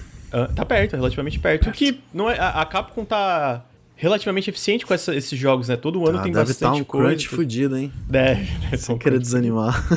Não, É mas verdade. a, japonesa. O, o japonês ele já nasce em crunch, o, o Ele já- Bruno. ele Ele já já nasce comentou crunch. isso num podcast que a gente fez, velho. Tipo, ah, japonês faz crunch mesmo. Caralho. Já nasce Ah. fazendo crunch, mano. Ele já nasce, ele já tem que comer com- comida pra caralho, ele já, já, já é assim. O Dusk Golem não foi o responsável pela, por, por esse leak. Basicamente, o Dusk Golem, pra quem não sabe, é um leaker da Capcom, especialmente Resident Evil, ele manja muito. Foi um, um ataque de hacker mesmo que acabou vazando na internet. Ainda tá vazando, eu peguei muitas dessas informações daquele fórum Reset Era, que é um fórum bem conhecido na internet. E outros sites também fizeram reportagem sobre isso. E pelo que eu tava lendo sobre, realmente, tipo, é tudo real mesmo, assim. Vazou dos servidores da Capcom e ela tá meio, pô, tá aí, né? Vazou, aí. fazer o quê, né? Pois E é. então, tipo, Resident Evil Village tá previsto pra do- abril de 2021 e também vai ser lançado pra PS4 e Xbox One, que eles já tinham comentado na Tokyo Game Show que eles estavam planejando. Ele aparentemente vai ter um modo online chamado Dominion pra acompanhar o jogo. Pelo que eu tinha lido, parece que pode ter alguma coisa a ver com o Battle Royale. Não tenho a mínima ideia de como o Battle Royale funcionaria com Resident Evil, mas tô curioso pra ver. Ah, Ih, começou. E assim, tô bem curioso pra esse jogo. Confesso que eu tô bastante no hype pro Village. Tudo que eu vi dele eu achei muito legal. Então eu espero que, que seja bem bom. Estamos ansiosos aí pra abril de 2021. Também, inter- tá Outra bonito, coisa. Tá, Tá bonito. bonito. Ah, todo, cara, essa engine da Capcom, essa É RE Engine, absurdo, cara. é muito foda. E é leve, cara. Os jogos são É, muito você leves, viu mano. o, Devil May Cry 5 pro Play 5? Sim. Cara, Cara, Ray Tracing 90 FPS, bagulho. Cara, como isso, velho? Bagulho é absurdo. 4K, mano, muito foda. É, não, é muito foda mesmo. Ah, porque a, a gente sabe que teve um período perigoso ali pra Capcom, né? Que todos os jogos estavam flopando e tal, mas desde que eles mudaram. É, é, teve também o Deep Down, que teve o, todo o problema de desenvolvimento, que aí do Deep Down saiu essa é, RE Engine, né? E aí desde Saudades. então. Oh, vocês sabiam que dentro do período de ven- dentro do período de, de lançamento ali, tipo, de quando Resident Evil 7 saiu até hoje, ele foi o Resident Evil mais vendido da história da franquia? Tava lendo uma coisa Merecido, parecida. jogaço. É muito bom, Resident Evil 7 é muito bom. Outra coisa que vazou também é o Monster Hunter Rise. Primeiro que ele, ele é um exclusivo, mas ele é um exclusivo temporário do Switch. Ele vai sair em Switch, é, ele vai sair para Switch em março, em outubro para PC. Então, esse Monster Hunter Rise, pra quem não sabe, é o Monster Hunter que foi recentemente anunciado pra Switch, né? É o do cachorrinho, Pare- né? É, o do cachorro, que parece muito legal, inclusive. Então, vai estar aparentemente sair pra PC também. E vai ter uma demo em janeiro, pelo que vazou os leaks. Os fãs ficaram putos, viu? Os nintendistas ficaram putos porque não é mais exclusivo. Quem fica puto por jogo não ser exclusivo é. é Tem otário, que né? mamar, tem que mamar. Quem fica- é, Outro jogo que também vai sair pra PC, que eles confirmaram, é o Monster Hunter Stories 2, que também foi anunciado recentemente pra Switch. Eu não peguei a data aqui, mas ele vai sair também pra PC eventualmente. A, a gente tem uns projetos, Project Guillotine, que vai sair pra fevereiro em Switch e outras plataformas depois, a gente não sabe o que, que é. Project Rei- Raya em maio, sem plataformas. Pelo que eu li, parece que esse Raya, na verdade, é um remake, ou um novo Ghosts and Goblins, exclusivo temporário pro Switch, feito na RE Engine. E eventualmente vai sair pra outras plataformas. Pô, maneiro. Ah, eu- eu não sei se esse Doideira. Project Raya, mas vazou que tem um novo Ghost and Goblins que vai sair agora em 2021, temporariamente exclusivo pro Switch, depois pra pra outras plataformas. E também tem um que vai acompanhar, que vai ter um marketing junto, que é um Arcanum Heart, alguma coisa que também vai sair primeiro pra Switch, depois pra outras plataformas. E talvez seja tipo uma coletânea dos outros Ghost and Goblins, né? Tem um outro jogo que a, a Capcom tá planejando pra 2021 que a gente não tem um nome ainda também, ah, que é o Project Shield. É um jogo multiplayer e não tem muitas informações ele- sobre ele, só que ele vai ser. Ele vai ter integração de streaming. E aí tem o. Esse tem, teve esses leaks é, basicamente de jogos é, anunciados. Mas aí teve basicamente um calendário que vazou da Capcom de todos os, lançamentos, os próximos lançamentos previstos da Capcom. E aí, mano, tem muita coisa. Então eu vou citar. Até 2024, né? É, até jogos. é, e tem coisa aí faltando. Obviamente, eu imagino que tem coisas que são, tipo, projetos que nem saíram no papel direito, então talvez não sejam necessariamente confirmados, mas tem coisas aqui que eu acho que já saíram no papel. Por exemplo, vamos lá, eles falam aqui, né, do Monster Hunter Stories 2, DGS 12, não sei o que, que é, o Project Shield, que a gente falou aqui, Resident Evil Outrage. Não sei o que, que é. Regolith, não sei o que, que é. Tem dois indies, dois indies, dois esporte, a gente não sabe. Pro é, segundo trimestre, Dragon's Dogma 2. Dragon's Dogma 2 está em É, desenvolvimento Tá vindo. Ricardo. O bicho vindo! Um dos jogos vazados dessa lista é Dragon's Dogma 2, e pelo que sabe, a gente sabe até hoje, pode ser que mude eventualmente, mas a, a gente sabe que pelo que tudo indica, essa lista é real e várias pessoas que, tipo, têm informações Eu e vou não trazer uma informação aqui, Lucas. Fala. Sabia que Dragon's Dogma já teve uma continuação? Sabia? O- Tá falando do anime? O Tem online. aquele online lá, o MMO. Ah, é verdade. Ele saiu no ocidente? Eu nem lembro se ele saiu no Não ocidente. saiu, já sei. fechou lá também, lá, lá fora. já, já acabou já a continuação. Mas será que vai ser o mesmo diretor? Porque a parada maneira do Dragon's Dogma é que era. Eu esqueci o nome do, do O Itsuno. Itsuno. E isso, Mas o porra. Itsuno terminou de dirigir o Devil May Cry e o jogo tá longe, né? Ele, ele lançou o Porque Devil May ele, ele comentou, tem um, um meio que um doc que ele fez de desenvolvimento do Devil May Cry, e ele comenta que a Capcom, quando ele começou a desenvolver o Devil May Cry 5, perguntou pra ele no que ele queria trabalhar, Dragon's Dogma ou Devil May Cry, e ele escolheu Devil May Cry. Pô, se for, se for o Itsuno mesmo, show de bola, porque é, o grande, é a grande parada, na minha opinião, a grande parada de Dragon's Dogma é o combate. É o combate, é o melhor combate de um jogo medieval do gênero. Não tem melhor, irmão, tá aí. Outro dia eu tava falando em live que tô gostando muito do combate do Assassin's Creed e eu falei, cara, não consigo me lembrar um jogo aberto, né, mais aberto assim. O, o, o Dragon's Dogma é mais ou menos jogo de mundo aberto, é, mas não é, é meio dividido por área. Com combate melhor. E tem Dragon's Dogma. Dragon's, Dragon's Dogma é o melhor combate do, desse gênero, assim. A primeira vez que eu escalei o monstro, Porra, é explodiu minha irado. cabeça. Caralho, eu não tô acreditando que Irado. esse jogo. Porra, mano. É muito incrível. combate É jogo muito é muito maneiro. incrível. Eu pretendo fazer. O Blader Coyote trouxe uma informação, foi mal chegar atrasado. Vocês chegaram a comentar que esses vazamentos são datados de 2018. Tem algumas coisas que eu acho que não vão acontecer, tipo o novo Onimusha pelo remaster ter vendido mal. É, eu, não tinha, eu não tinha acompanhado essa parte. E como eu falei, né? Eu, isso é meio que um. Planejamento. Eu acho Dragon's Dogma 2 bem possível, porque como o Ricardo falou, é, teve essa li- liberdade aí, né, que a Capcom, o, a Capcom chegou pro Itsuno e falou, cara, tu quer Devil May Cry, Dragon's Dogma, ele escolheu o primeiro Devil May Cry, o próximo, teoricamente, seria Dragon's Dogma, especialmente porque Devil May Cry 5 foi o maior sucesso da franquia, então eu imagino que, ó, ok, fez sucesso, vamos deixar agora ele fazer esse RPG que ele quer. Pra deixar claro, a gente tem essa- esses vazamentos, agora a gente tem informação que tem coisas de 2018, é, são datados de 2018, né, coisas ali que talvez não sejam tão atualizadas, então tem coisa que talvez não seja real, ou não, é, não, não necessariamente não seja real, mas talvez já tenha mudado de planejamento, né, É, porque a gente mesmo, sabe- mesmo que fosse desse ano, a gente sabe que desenvolvimento de jogo é um negócio embaçado, né? É, É. E em especial, datas mudam. Às vezes o jogo não tá indo pra frente, no início aí é, é fechado, muda de Ah, galera projeto. e tal. cancela o jogo que já foi anunciado, imagina os que não foram anunciados. Agora, porra, a minha esperança eu tenho. Eu tenho esperança que eu. Tomara que o Dragon's Dogma. é Porque faz sentido, né? O Dragon's Dogma de fato E eu achei faz bem. sentido.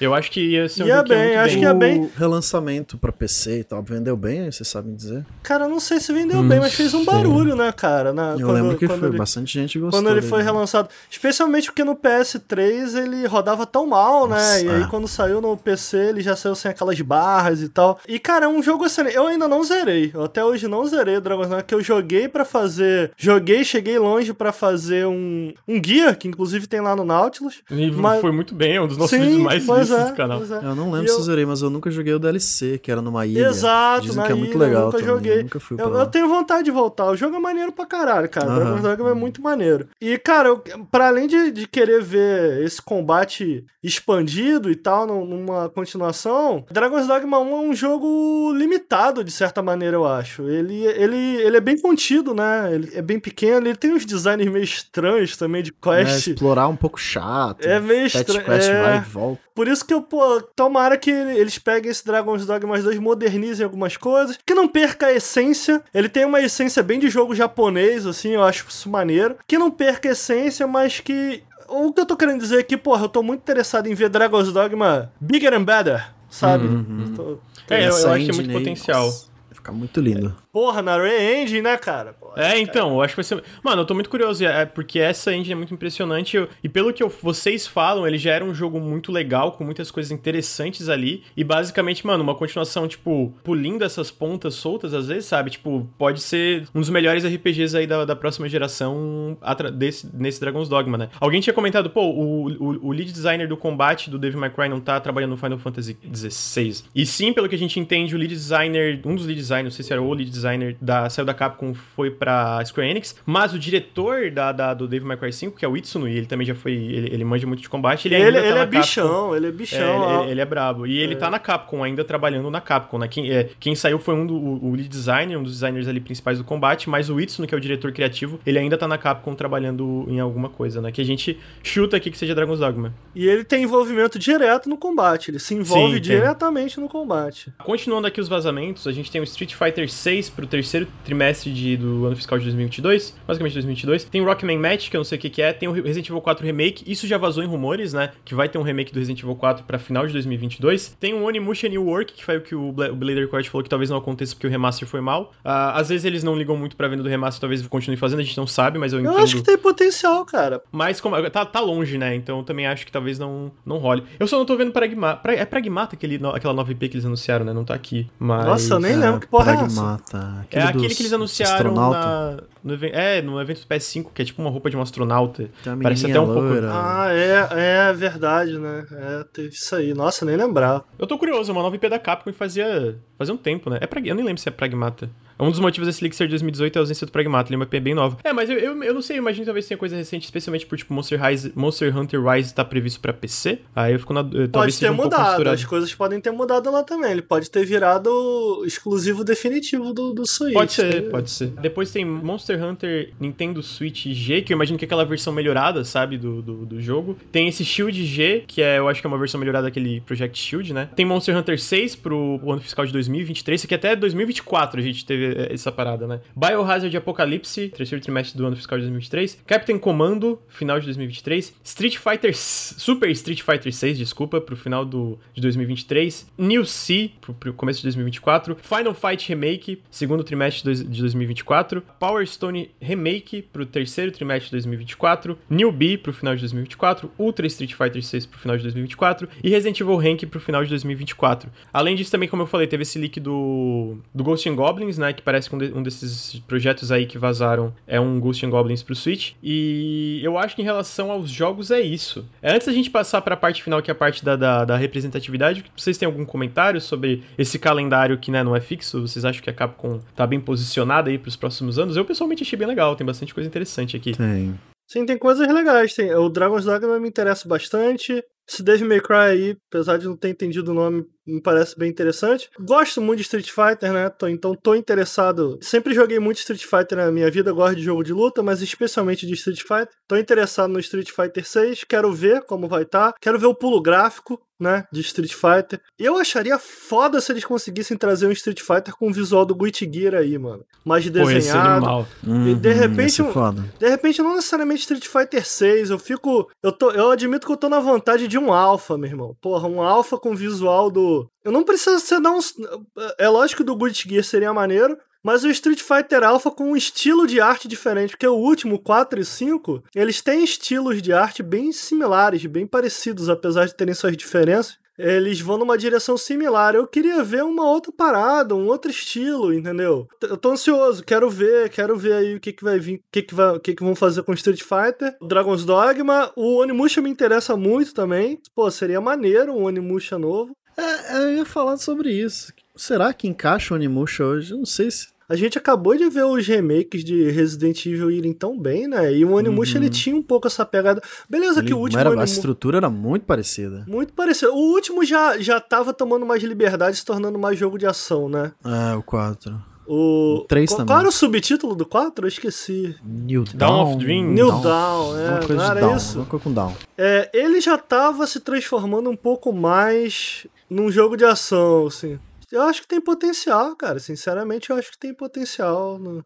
É, ficou meio com o pé atrás, porque a gente já viu, a gente já meio que tinha muito essa vontade de ter um jogo de samurai. Agora acho que já, sabe, Sekiro, Ah, é, isso é verdade. Nioh, isso é verdade. Saca, eu, já... eu, eu, não, eu, eu não enjoei ainda, eu quero mais. Não, não enjoou, mas tipo, já já preencheu, saca? Eu acho que o Onimusha Ah, pra será, hoje, mano? pra chegar, porra, tem que ser foda. Não, mas pensa assim, ó, já pensa tem coisa um. Onimusha... Bom, ó, eu acho que é, é improvável, pra deixar bem claro aqui que aconteça, até pelo como o Blader Coin tinha apontado pelas vendas do remaster, mas pensa assim, um Onimusha novo, com a RE Engine, com, tipo, aquela qualidade visual dos jogos RE Engine, né, e, tipo, com a qualidade de design, tipo, de um jogo como Resident Evil 2 no sentido de level design, interconectividade, e a gente sabe que a Capcom manja de combate, combate melee, Uhum, combate é, em relação ao jogo de tiro em terceira pessoa, combate é uma coisa que ela entende, sabe? Então, tipo assim, pensa em um jogo desse...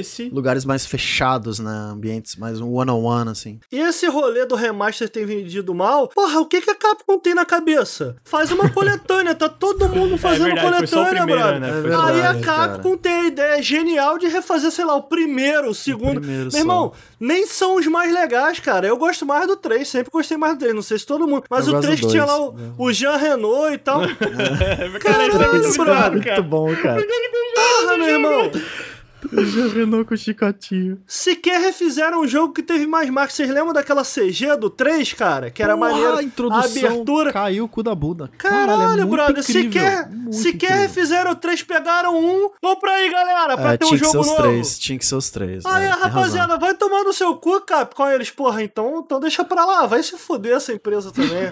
Porra, é. Mas eu joguei o remake do 1, tá muito bom. O remake, remaster, né? tá muito bom. Eu, eu não joguei. É, tu Saudades. falou, né? Tu falou que tinha jogado, né? Tu tava, tu tava jogando. Eu tava né? escrevendo um vídeo e ficou aí no limbo aí o vídeo. Tá, e até limbo dos vídeos. A gente, tem, a gente tem um bilhão de, de vídeos nesse, nesse limbo aí. É, foda. É, comentário de Di- Dino Crisis. é, eu não sei pronunciar isso. é Dino Dino, Crisis? Dino, sei lá. Dino Tanto faz, Crisis. tanto faz. É, no, chat, é porque eu falei inglês, Dino Crisis. É, e tá aí, né? Isso aí, isso aí tem, um, tem um espaço. Não existe um jogo de dinossauro em terceira pessoa aí, de tirinho e. Remakezinho no estilo do R2 Cara, sabe o que, que as pessoas top. não se lembram sobre Hum, Dino. Crisis? Que ele era ruim, então vai.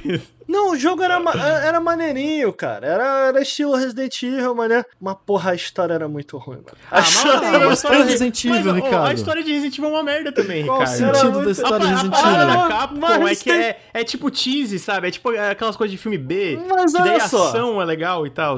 Mas o Resident Evil, cara. Tu, tu vai avançando ali, tu bota um vou te levar, a parada vai rolando. A Dino Crisis é isso. Ah, você tem que pegar O um cartão Dino de acesso, a- a- você tem que.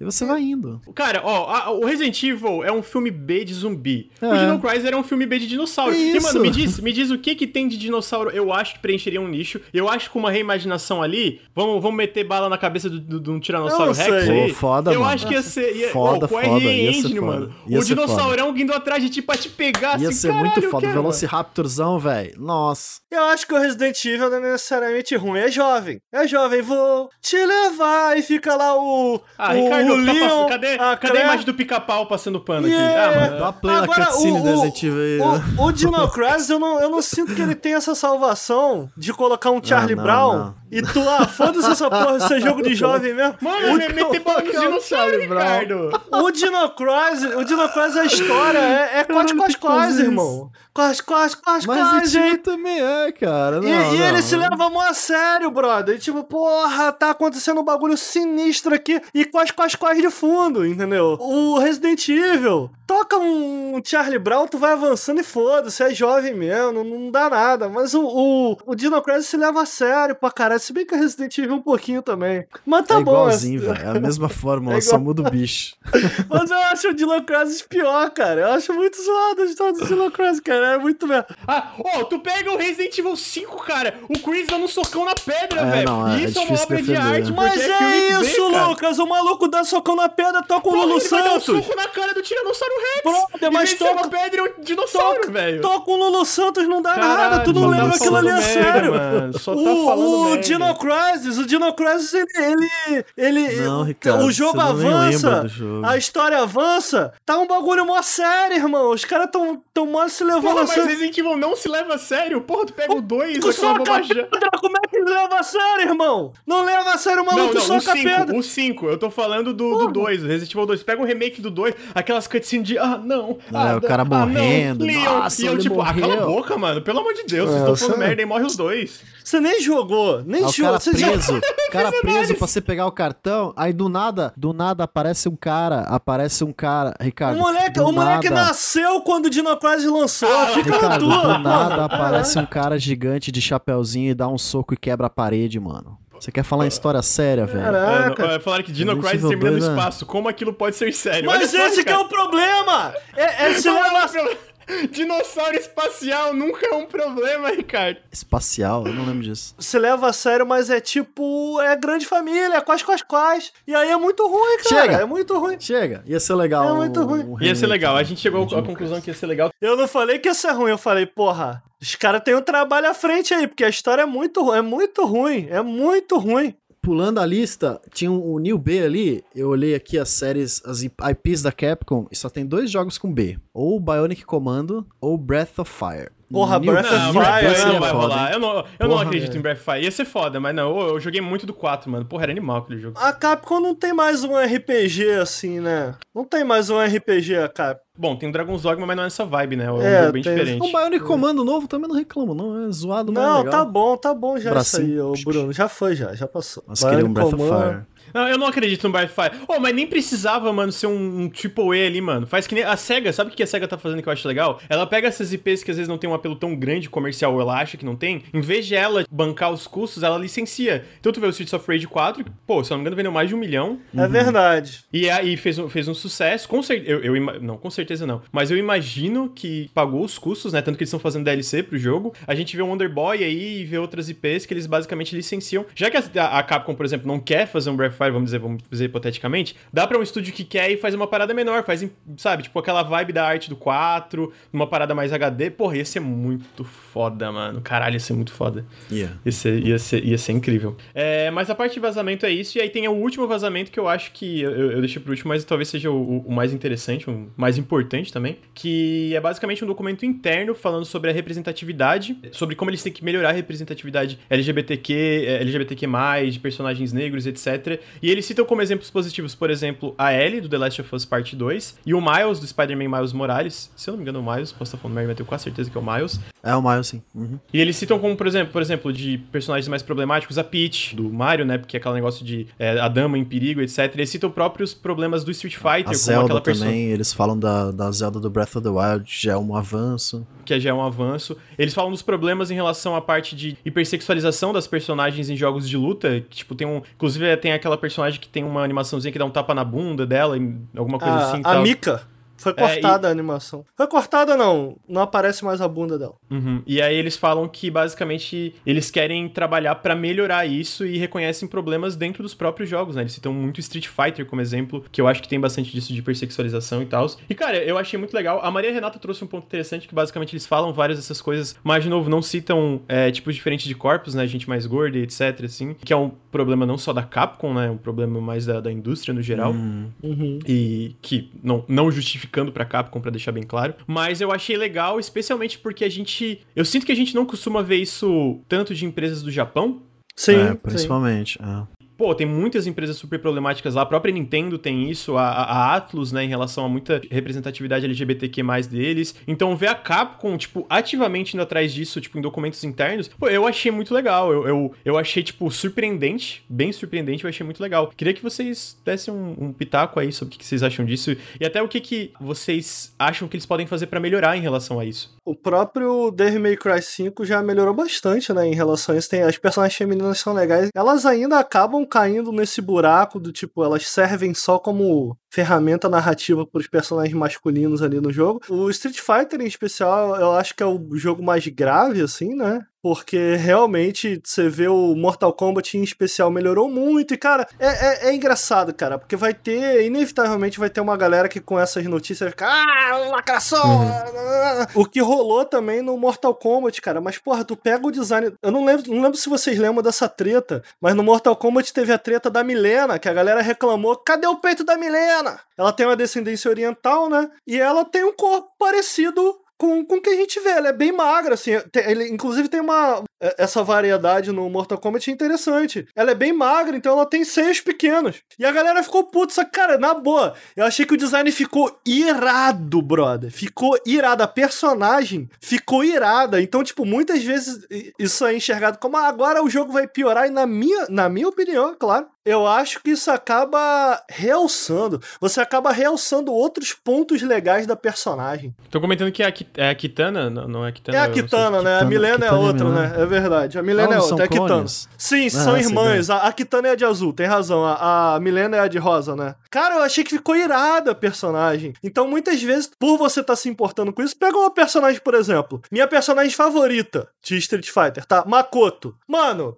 Não tem peito de fora, não tem. Só que ela tem outras caracteres de character design que são muito marcantes, que são muito maneiros. Eu adoro a Makoto, sacou? Uhum.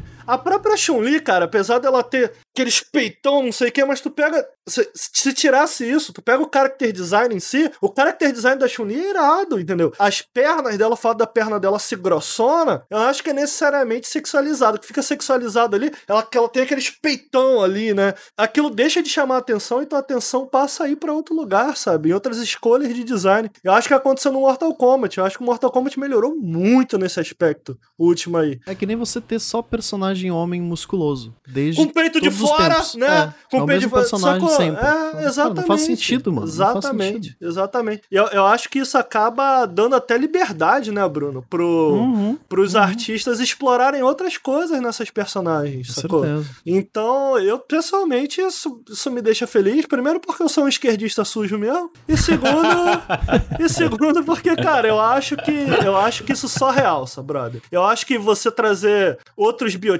outros personagens, outras raças, eu acho que isso só realça a narrativa. Eu acho que isso só realça traz outros pontos de vista pra, pra história. Mano, não. Só realça, só realça. Aí a galera vai bater perna, vai chorar pra caralho, vai, mas que se foda. Diversidade faz histórias melhores, né? A gente, a gente tipo, só. Tá, tá, tá, tá. É, sabe, não, tipo, é, vai tirando a que tela acabar. assim, tá, tá. Você já viu aquela cena do The Office, tem um, uma hora que ele tem um velhinho que vai entrar na porta e, tipo, o Michael começa a fechar a porta nele, tipo assim, deixa ele falando sozinho assim. É tipo isso que tem que fazer com essas pessoas, sabe? Tipo, "Não, sai, vai embora. Ah, mas eu achei muito legal, cara. Eu, eu acho que, né, tem muita coisa pra melhorar, né? não só a Capcom, acho que a indústria como um todo, assim. A... Sim. Tem muita é, falta de representatividade em tudo, todas as coisas, assim. Ter isso só melhora os jogos como um todo, né? Tipo, ter variedade melhora as histórias, melhora, como tu falou, é, cria designs mais interessantes, por exemplo, no jogo de luta. Exatamente. Cria momentos mais interessantes, cria às vezes, às vezes através desse design cria golpes e, e- e, é, personagens pra se jogar mais interessantes também, né? Então eu acho que esse tipo de coisa, especialmente vindo de novo de uma empresa japonesa e vendo um documento interno, eu, eu, eu, eu achei bem legal. Eu não, esper, eu não esperava. Tipo, não, Não, esperava mesmo. também e não, sim. Fiquei surpreso Não positivamente, mesmo. Pô, assim. 2000, que era 2010, a que a galera falava que a Capcom ia falir. Vocês lembram disso? Não lembro. Que só lembro. lançava jogo ruim um atrás do outro. Cara, ver a Capcom hoje é- me deixa muito feliz, saca? Só jogo bom, mudou tanto. É verdade. Eu tava citando Mortal Kombat, essa personagem nova que saiu, eu acho o design irado. A Scarlet, cara. O design original dela com a máscara e tal. Você vê, não tem peito grande, não tem bunda de fora, não. Mano, design irado. Muito maneiro. Acho o design original. É porque ela tem umas skins que são meio mais sexualizadas, né? Que ela tá com decotão e tal. Mas a skin original dela, que, né, aquela veste a padrão, porra, é irado. É irado. Então é isso. Eu acho que isso vai acabar trazendo. Porque é uma coisa que eles fizeram, cara, nesse Street Fighter. Ah, eles queriam basicamente é, repensar o design de quase todo mundo, né? Então o próprio Ryu, o design padrão dele era aquele de barba e com a roupa rasgada e tal. Quem mudou, mas o Ryu eles acabaram escolhendo manter, né, o visual. Mas tiveram vários personagens que mudaram. O próprio Bison mudou, o Sagat ficou a mesma merda, mas o Akuma mudou, etc. Então essa é uma parada que eles já tão, já fizeram no 5, né, mudar o visual de alguns personagens. E cara, eu fico curioso pra ver pra onde eles vão no visual dessas novas personagens, desses novos designs, enfim. Então me, me deixa mais curioso a respeito do, do, Uhum. do Street Fighter 6. Eu não tinha pensado em Street Fighter com essa nova política, faz todo sentido, cara. A gente vai ver diferenças grandes, se for realmente o caso, né? E ainda tem problemas em relação à hipersexualização dos jogos, etc. Até porque tem roupa opcional, se não me engano. Mas pega o design da, da Jill no Resident Evil 3 e é uma diferença bem. Sabe, se não me engano, no original era aquele vestido, salto alto e papapá, sabe? Decotão, vestido É, mega e- curto. e- Tava, E- tava falando de representatividade, mas tem. Sheva! Ai, come on! Come on! Lembra, Bruno? Do Você 5? ficava apertando Ah! bola? Come on! Come on! Eu Sheva! joguei co-op Sheva! com. Eu joguei esse co-op com o Gebraga ele não vinha, ele só ficava tipo. Sheva! Como, como, como? É quando eu Pô, chegava ele saía. esse jogo sozinho, velho, aí é, é- é Ah, muito irritante, é, não, mano. é- é- Meu o Deus do co- céu. O jogo é feito pro co-op. Mas eu gosto muito do co-op do Resident Evil 5, cara. Eu, eu ah, acho é um- irado, é o muito co-op dele eu acho divertido. incrível, cara. Muito, muito irado. Pô, podiam trazer a Sheva de volta, inclusive, né? Do, nos jogos. Sheva assumiu, né? Era Pois Sheva, é. não era esse o Era Sheva, Não, era Sheva, deixa eu ver. Shiva, Shiva, sei lá como é que Deixa eu fala. ver. Ela aqui. era bonita, cara. Eu, eu, eu tinha um crush na Sheva. Ela era a minha, minha wife de Resident Evil, porque ela aparecia com uma web namorada aí que eu tive. Ah, grande, tá. abraço, grande abraço aí pra minha web namorada aí. É, Sheva Lomar tá aqui. Eu acho que da Capcom é isso. É, vocês têm mais Opa. alguma coisa que vocês queriam comentar? Eu Acho tenho. que é isso. Com- comenta, tenho. Ricardo. Star Wars, não tem o. Chega! Chega! Chega! Resident Evil. Story. Se bem, que, se bem que Resident Evil Story já tem, né? Eu, tava, eu fui brincar, mas já tem um monte de Pois é, tem de Resident Evil, tem 3, 4 Resident Evil nessa lista. É, tem. Antes da gente passar pro próximo quadro, eu gostaria de fazer uma lembrancinha que a gente está sendo patrocinado pelo Promobit, olha só. Opa! Então, se vocês dão exclamação Promobit no chat, vocês vão ter os links do Nautilus para o Promobit. O Promobit é uma comunidade de promoções onde basicamente você pode, as pessoas podem indicar descontos para diversos tipos de produtos e existe uma curadoria no site que checa produto por produto para ver se é uma promoção real e se é uma promoção segura. Então vocês podem comprar sem medo e tem agora com a Black Friday chegando vão ter vários descontos, especialmente com videogames. A gente recomenda muito que vocês fiquem de olho, tanto para videogames como jogos, né, sei lá, exclusivos aí de final de geração etc. Inclusive a gente vai fazer um vídeo relacionado a isso aí que vai sair agora semana que vem. Então, dá uma olhadinha, acessando os links se vocês não podem apoiar a gente através de sub ou no apoia.se barra Nautilus e picpay.me barra canal Nautilus. Acessar esses links do Promobit ajuda muito. Eu recomendo em especial acessar o aplicativo, vocês baixar o aplicativo que vocês podem estar o produto lá ele vai dar uma notificação quando tiver desconto. Então, promoção relâmpago e etc, né? Então, exclamação Promobit aí. Agora a gente entra em um assunto polêmico aí, que a gente basicamente só vai xingar a empresa de videogame agora, que é o aumento do preço dos videogames. Teve uma matéria no dia 9 de novembro, que é basicamente que os preços de videogames sobem após 15 anos, é o primeiro, primeiro aumento do, do de, depois de 15 anos no preço de videogames. O preço de 60 dólares, que aqui, né, e aí muda de acordo com a região, tá aí é padrão da indústria desde os anos 90, basicamente. Ah, não existia mudança mesmo com inflação, mesmo com o aumento do custo de, de produção de videogames, etc, etc, né? Com a nova geração chegando aí, PlayStation 5, Xbox Series X, muitas publishers estavam discutindo internamente sobre há tempos para aumentar o valor de grandes produções para 70 dólares. Aqui no Brasil isso resulta uma, uma, uma faixa de 350 a 400 reais cada jogo, né? Caralho, puta que pariu, cara. É, a primeira publisher a adotar isso, se vocês não lembram, foi a Take-Two barra 2K com o NBA 2021. Além de tudo, já tem até Absurdo. uma porra de um cassino dentro do jogo, né? Então, né, além de aumentar para 70 dólares, tem toda essa parte de microtransação dentro do jogo. Não, e a propaganda que tem? Que eles removeram, né? Teve essa o, UFC também tava com isso. O UFC da EA, basicamente, eu acho Passa que uma propaganda. Tirar, Entre as partidas. Eles removeram a propaganda, mas além de cobrar, quando o jogo saiu, além de cobrar esses 70. É, é, tipo uma partida de futebol. Quando a gente. Quando a gente tá jogando lá, não tem quando sai o gol e volta pro meio do campo. Aí quando a gente tá assistindo TV, passa um comercialzinho, um. Brahma! Não sei o que, não sei o que lá. Aí eles botaram isso dentro do jogo, brother. Caralho, irmão. Aí, aí é foda, aí fica difícil de defender, né, brother? é, ah. Comentaram, né, que no PC o preço regional tá sendo ignorado por muitas publishers, é verdade. Uh, e aí a gente sabe que, a, né, como eu falei, a Sony, dentro da matéria, fala que a Sony construía lentes acima de 70 dólares, que eu acho um absurdo, mas a gente fala mais, mais pra frente. Jogos como Demon Souls já estão a 70 dólares, né? Outros jogos a Sony confirmou também que o preço de 70 dólares dentro do... É, essa média de AAAs, basicamente, vão ser todos 70 dólares no PS5. Muitas publishers usam o aumento de... Muitas distribuidoras, né, usam o aumento de custo de produções como justificativa para aumentar o preço desses jogos. E só que daí a gente entra é, é, é, caô, né? É tudo caô. Eles só querem ganhar mais dinheiro em cima dessa porra. Porque hoje a gente tem publishers distribuidores que estão com uma rentabilidade maior do que nunca em relação à margem de lucros, né? Tanto que a gente vê, por exemplo, o Bob Kotick ganhando milhões e milhões de dólares ali em cima de bônus e etc, né? Dando Activision como exemplo. Você viu que o Bob Kotick doou mais de... Eu não lembro o valor exato, mas... Mais de 500 mil Ah, eu vi, mano. Arrombado, cara. Então eu queria saber a opinião de vocês, começando pelo Bruno, porque o Ricardo fala bastante que, que você acha desse aumento do, dos preços? Você acha que é verdade que o, a razão é pelo aumento da inflação, pelo aumento de custos de produção dos videogames? Você acha que é justificado esse valor, especialmente aqui no Brasil, que é basicamente, tipo, quase metade de um salário mínimo? O que, que, que, que você acha disso? Como alguém que votou no novo, Liberal, tem que aumentar mesmo, que a inflação. Não, mentira, que isso, gente. Não, o videogame tá vendendo agora mais que tudo. Tu, tu, tu, vai virar o alvo agora, antes era É, eu, não, o Ricardo acho que falou. Não, alguém falou que eu tinha votado no, no novo. O Henrique falou, foi, aí ficou. Não, foi o Ricardo que falou do nada, foi o Lucas aí. Não, pra ti, mas o Henrique falou que eu votei também, aí ficaram falando. Ah, o Henrique falou. Ah. Mas, é, não, não faz sentido nenhum, cara.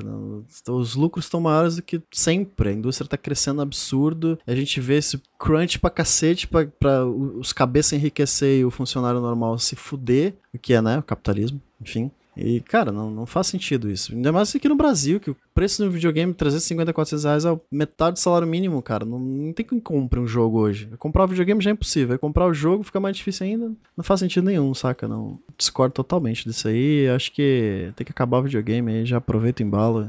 Eu queria, eu queria acrescentar um comentário aqui, o Chief Financial Officer lá da Capcom, ele fala que, ele comenta, né? Nós acreditamos que o preço de, de software uh, devia ser determinado por quanto que os consumidores estão dispostos a gastar, postos a pagar pela qualidade, e não por quanto dinheiro dinheiro a gente gasta fazendo uhum. o jogo. Então é basicamente isso, né? Todo esse lance de valor de produção, ah, de valor de produção é balela. Primeiro, né? Geralmente é balela mesmo, porque exatamente porque a rentabilidade está muito maior, especialmente por coisas como microtransações, etc. E distribuição digital, por exemplo. Mas, além disso, é basicamente ganância, né? Eu não acredito nesse, nesse, nesse papo de que ah, a gente precisa porque os jogos aumentaram o valor, os valores de produção de jogos, né? E eu queria saber o que, que o Ricardo acha disso, Ricardo. Que eu sei que tem opiniões fortes sobre isso. Primeiro, curioso esse lance que a Sony chegou a imaginar até maior do que isso. Eu acho que quando eles fazem isso, inevitavelmente, eles se prendem muito também, que é um mercado com uma rentabilidade enorme, mas se prendem muito também ao eixo ali, né? Americano, do, do, dos Estados Unidos, Europa, né?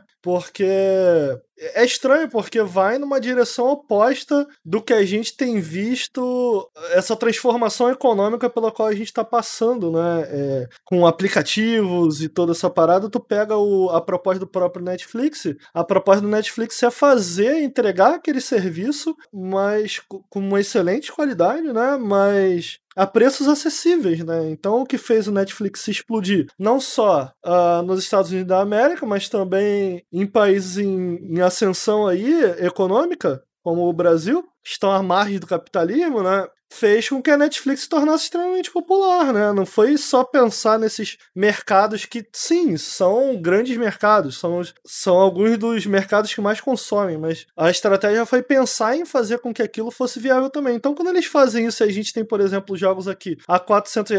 A ideia do jogo aumentar aqui, não porque o dólar aumentou, etc., mas porque lá fora aumentou, uhum. é uma loucura, né, cara? É uma grande loucura. É, e a gente tá vendo que acaba impactando. E para além disso, a, além, de, além de ser uma lógica na minha cabeça, né?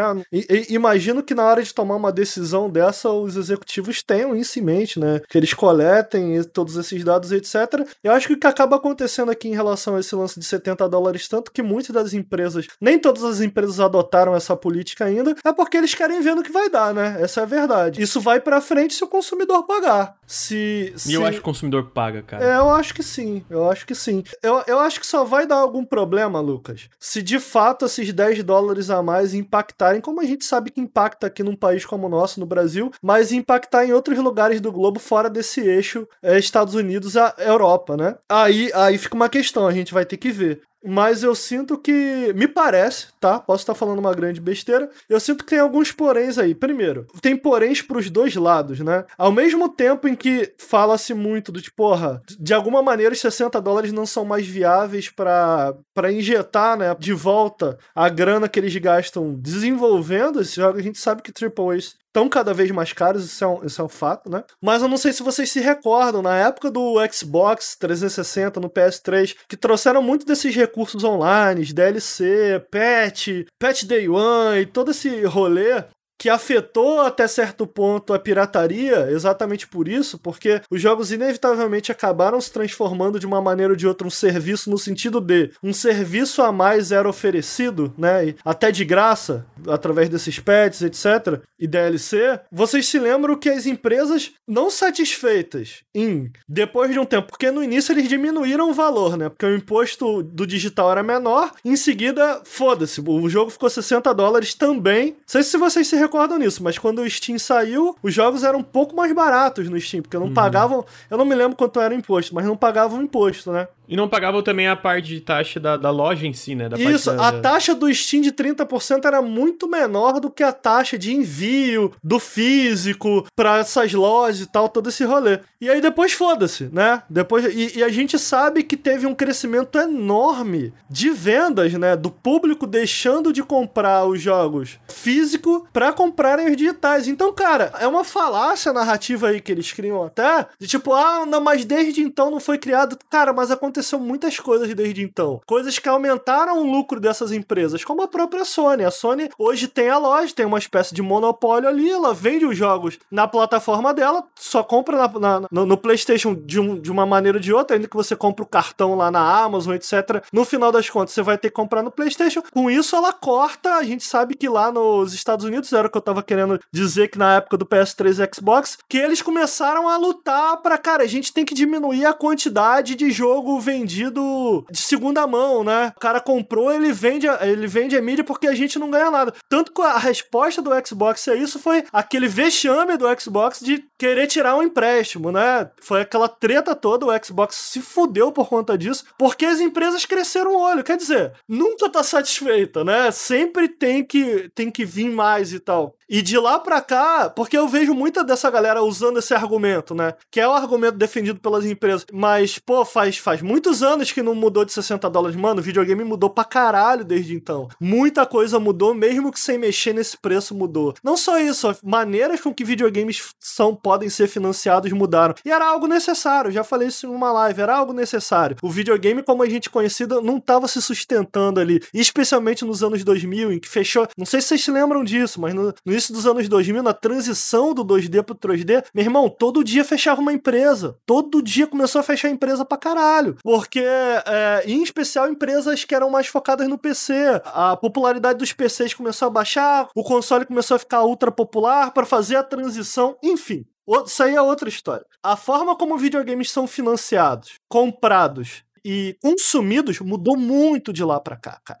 E mexeu um lado para um lado e para o outro, né? Hoje a gente tem muito mais, me parece que a gente tem muito mais essas promoções gigantescas de jogos. Você vê na PSN, você vê no Xbox, você vê no Steam, em que jogos ficam mais baratos, mas você vê, é, a gente precisa lembrar também que, cara, os jogos não custam 60 dólares há algum tempo já, cara. Então, tanto o Season Pass é um exemplo é, de um modelo de videogame, quando eu falo de como o modelo de videogames serem consumidos mudaram, esse é um exemplo. A gente tem o Season Pass, a gente tem o DLC, a gente tem a versão Deluxe, a gente tem compras dentro do jogo. A gente tem, por exemplo, coisas lamentáveis, como eu, eu já fiz, entendeu? Pô, você comprar uma versão deluxe porque vai sair três dias antes. Não, não é porra nenhuma que eles te dão, meu irmão. Eles só, ah, não toma aqui, é, tu vai. Acesso antecipado, basicamente. Então é muita cara de pau, né? É muita cara de pau. Porque, tipo, beleza, beleza. Passou a ser 70 dólares, mas não tem nenhuma compra em game, não tem nenhuma propaganda em game, não tem Season Pass, porra, beleza. Beleza. Show sabe que isso não vai acontecer. Inclusive, o próprio Demon Souls tem coisa tipo de espada exclusiva, dependendo que da Que é lamentável. Compra, né? Tem sets que só estão presos a quem compra a Deluxe, sabe? Eu, eu acho lamentável, eu acho zoado. Então, o próprio Demon Souls, que foi um desses primeiros jogos aí que saiu a 70, tem isso. E, e, e tem mais uma coisa, cara. Essas empresas, eu já falei isso em um podcast, mas não há uma conversa, né? Se eles querem começar essa conversa, a melhor maneira de começar essa conversa não é Subiu o preço aí, rapaziada, bora! Porque a gente não sabe na prática como esses jogos são desenvolvidos, o que deu de lucro, a gente sabe de uns aqui e ali, né? Existe um segredo muito enorme ao redor de como esses jogos são desenvolvidos, e hoje em dia a gente sabe por quê, né? Porque o desenvolvimento desses jogos são uma vergonha, crunch pra caralho, né?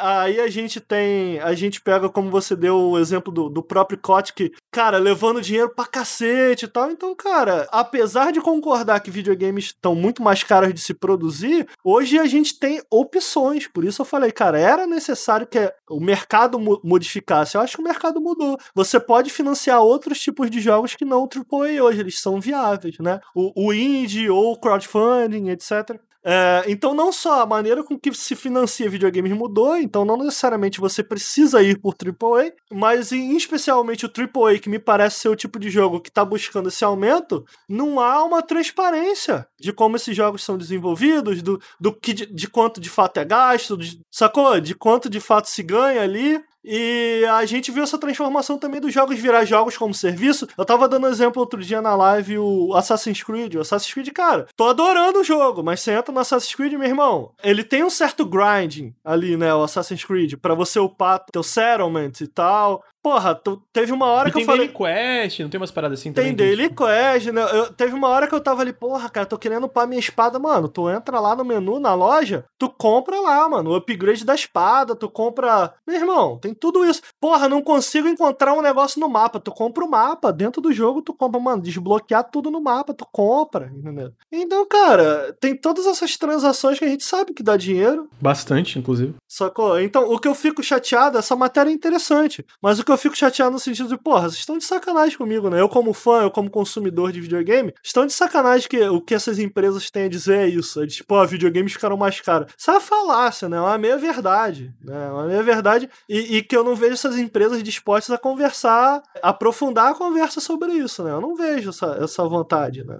É basicamente isso, né? Porque, especialmente aqui no Brasil, mano, é. Não só no Brasil, na própria, tipo, sei lá, na própria. É, em próprios lugares da Europa, o preço também, tipo, é consideravelmente mais caro do que os 70 dólares, né? Tipo, porque lá, sei lá, nos Estados Unidos é 70, aqui é, tipo, 350 a 400, sabe? Tipo, é um valor consideravelmente mais alto do que, que seria os 70 dólares para eles. Então, tipo assim, é uma coisa completamente. É, é, já é um hobby cara, né? E com isso fica uma, chega a um nível que, cara, começa a chegar a uma. É, é inviável quase, assim, né? Tu compra um jogo. jogo no mundo que vale 400 400 reais, gente. Desculpa, Uhum. pode Tu ser um pega jogo um, jogo como Skyrim, cara, que não tem nada, não sei como é que vai vir o, pro- o próximo Elder Scrolls, mas ele vende a 60 dólares, foi um jogo super vendido a 60 dólares no lançamento. Depois, meu irmão, agora é algo que a gente não tinha antes. Tem o remaster. Tem o remaster, tem a Special Edition, tem a Legendary Definitive Edition. VR Que Edition. sai de novo. A gente tava falando agora do Mass Effect, entendeu? Então, cara, a- mais uma maneira em que a indústria se, se transformou, se modificou. Então, pô, eu, eu vejo muita gente falando, cara, muita gente, e por isso eu tô batendo nessa tecla.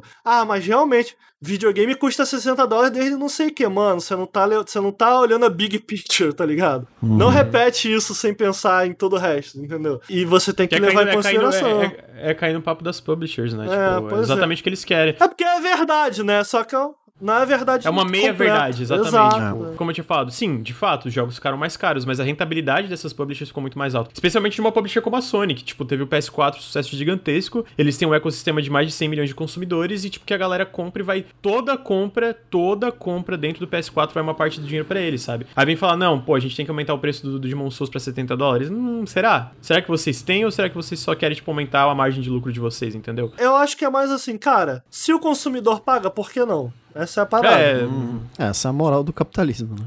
Sim, pois é. pois é. Bruno, tem mais alguma coisa pra acrescentar sobre isso? Não, Porque não, eu o Ricardo não, falou não- tudo.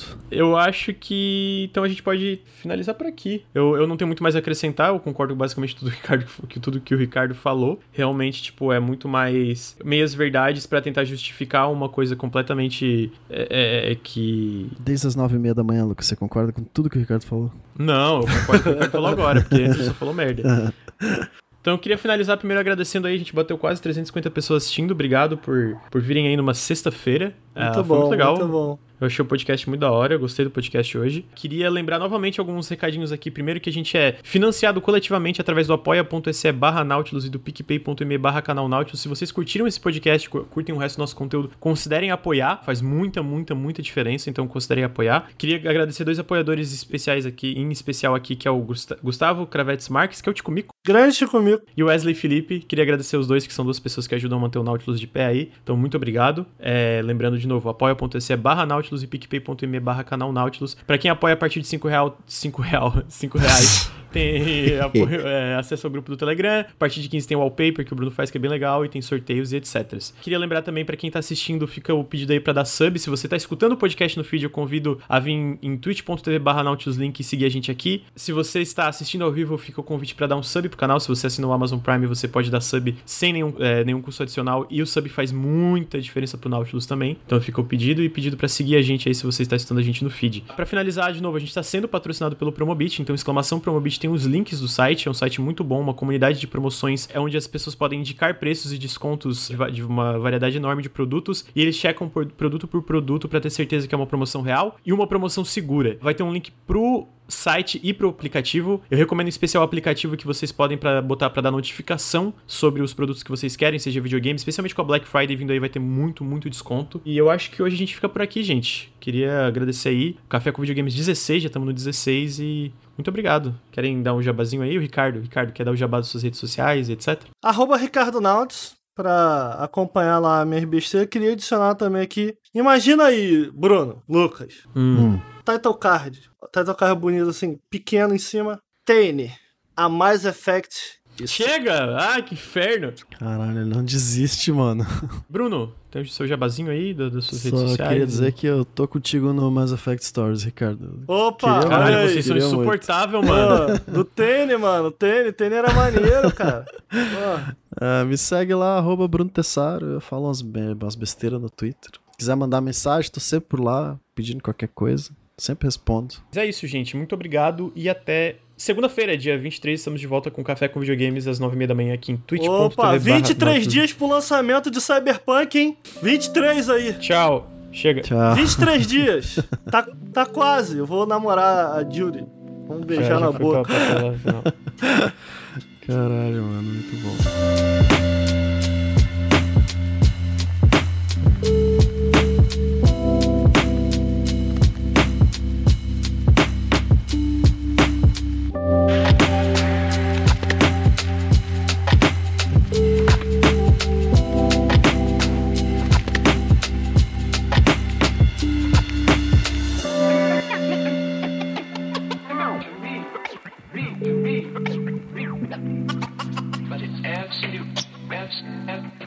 absolutely no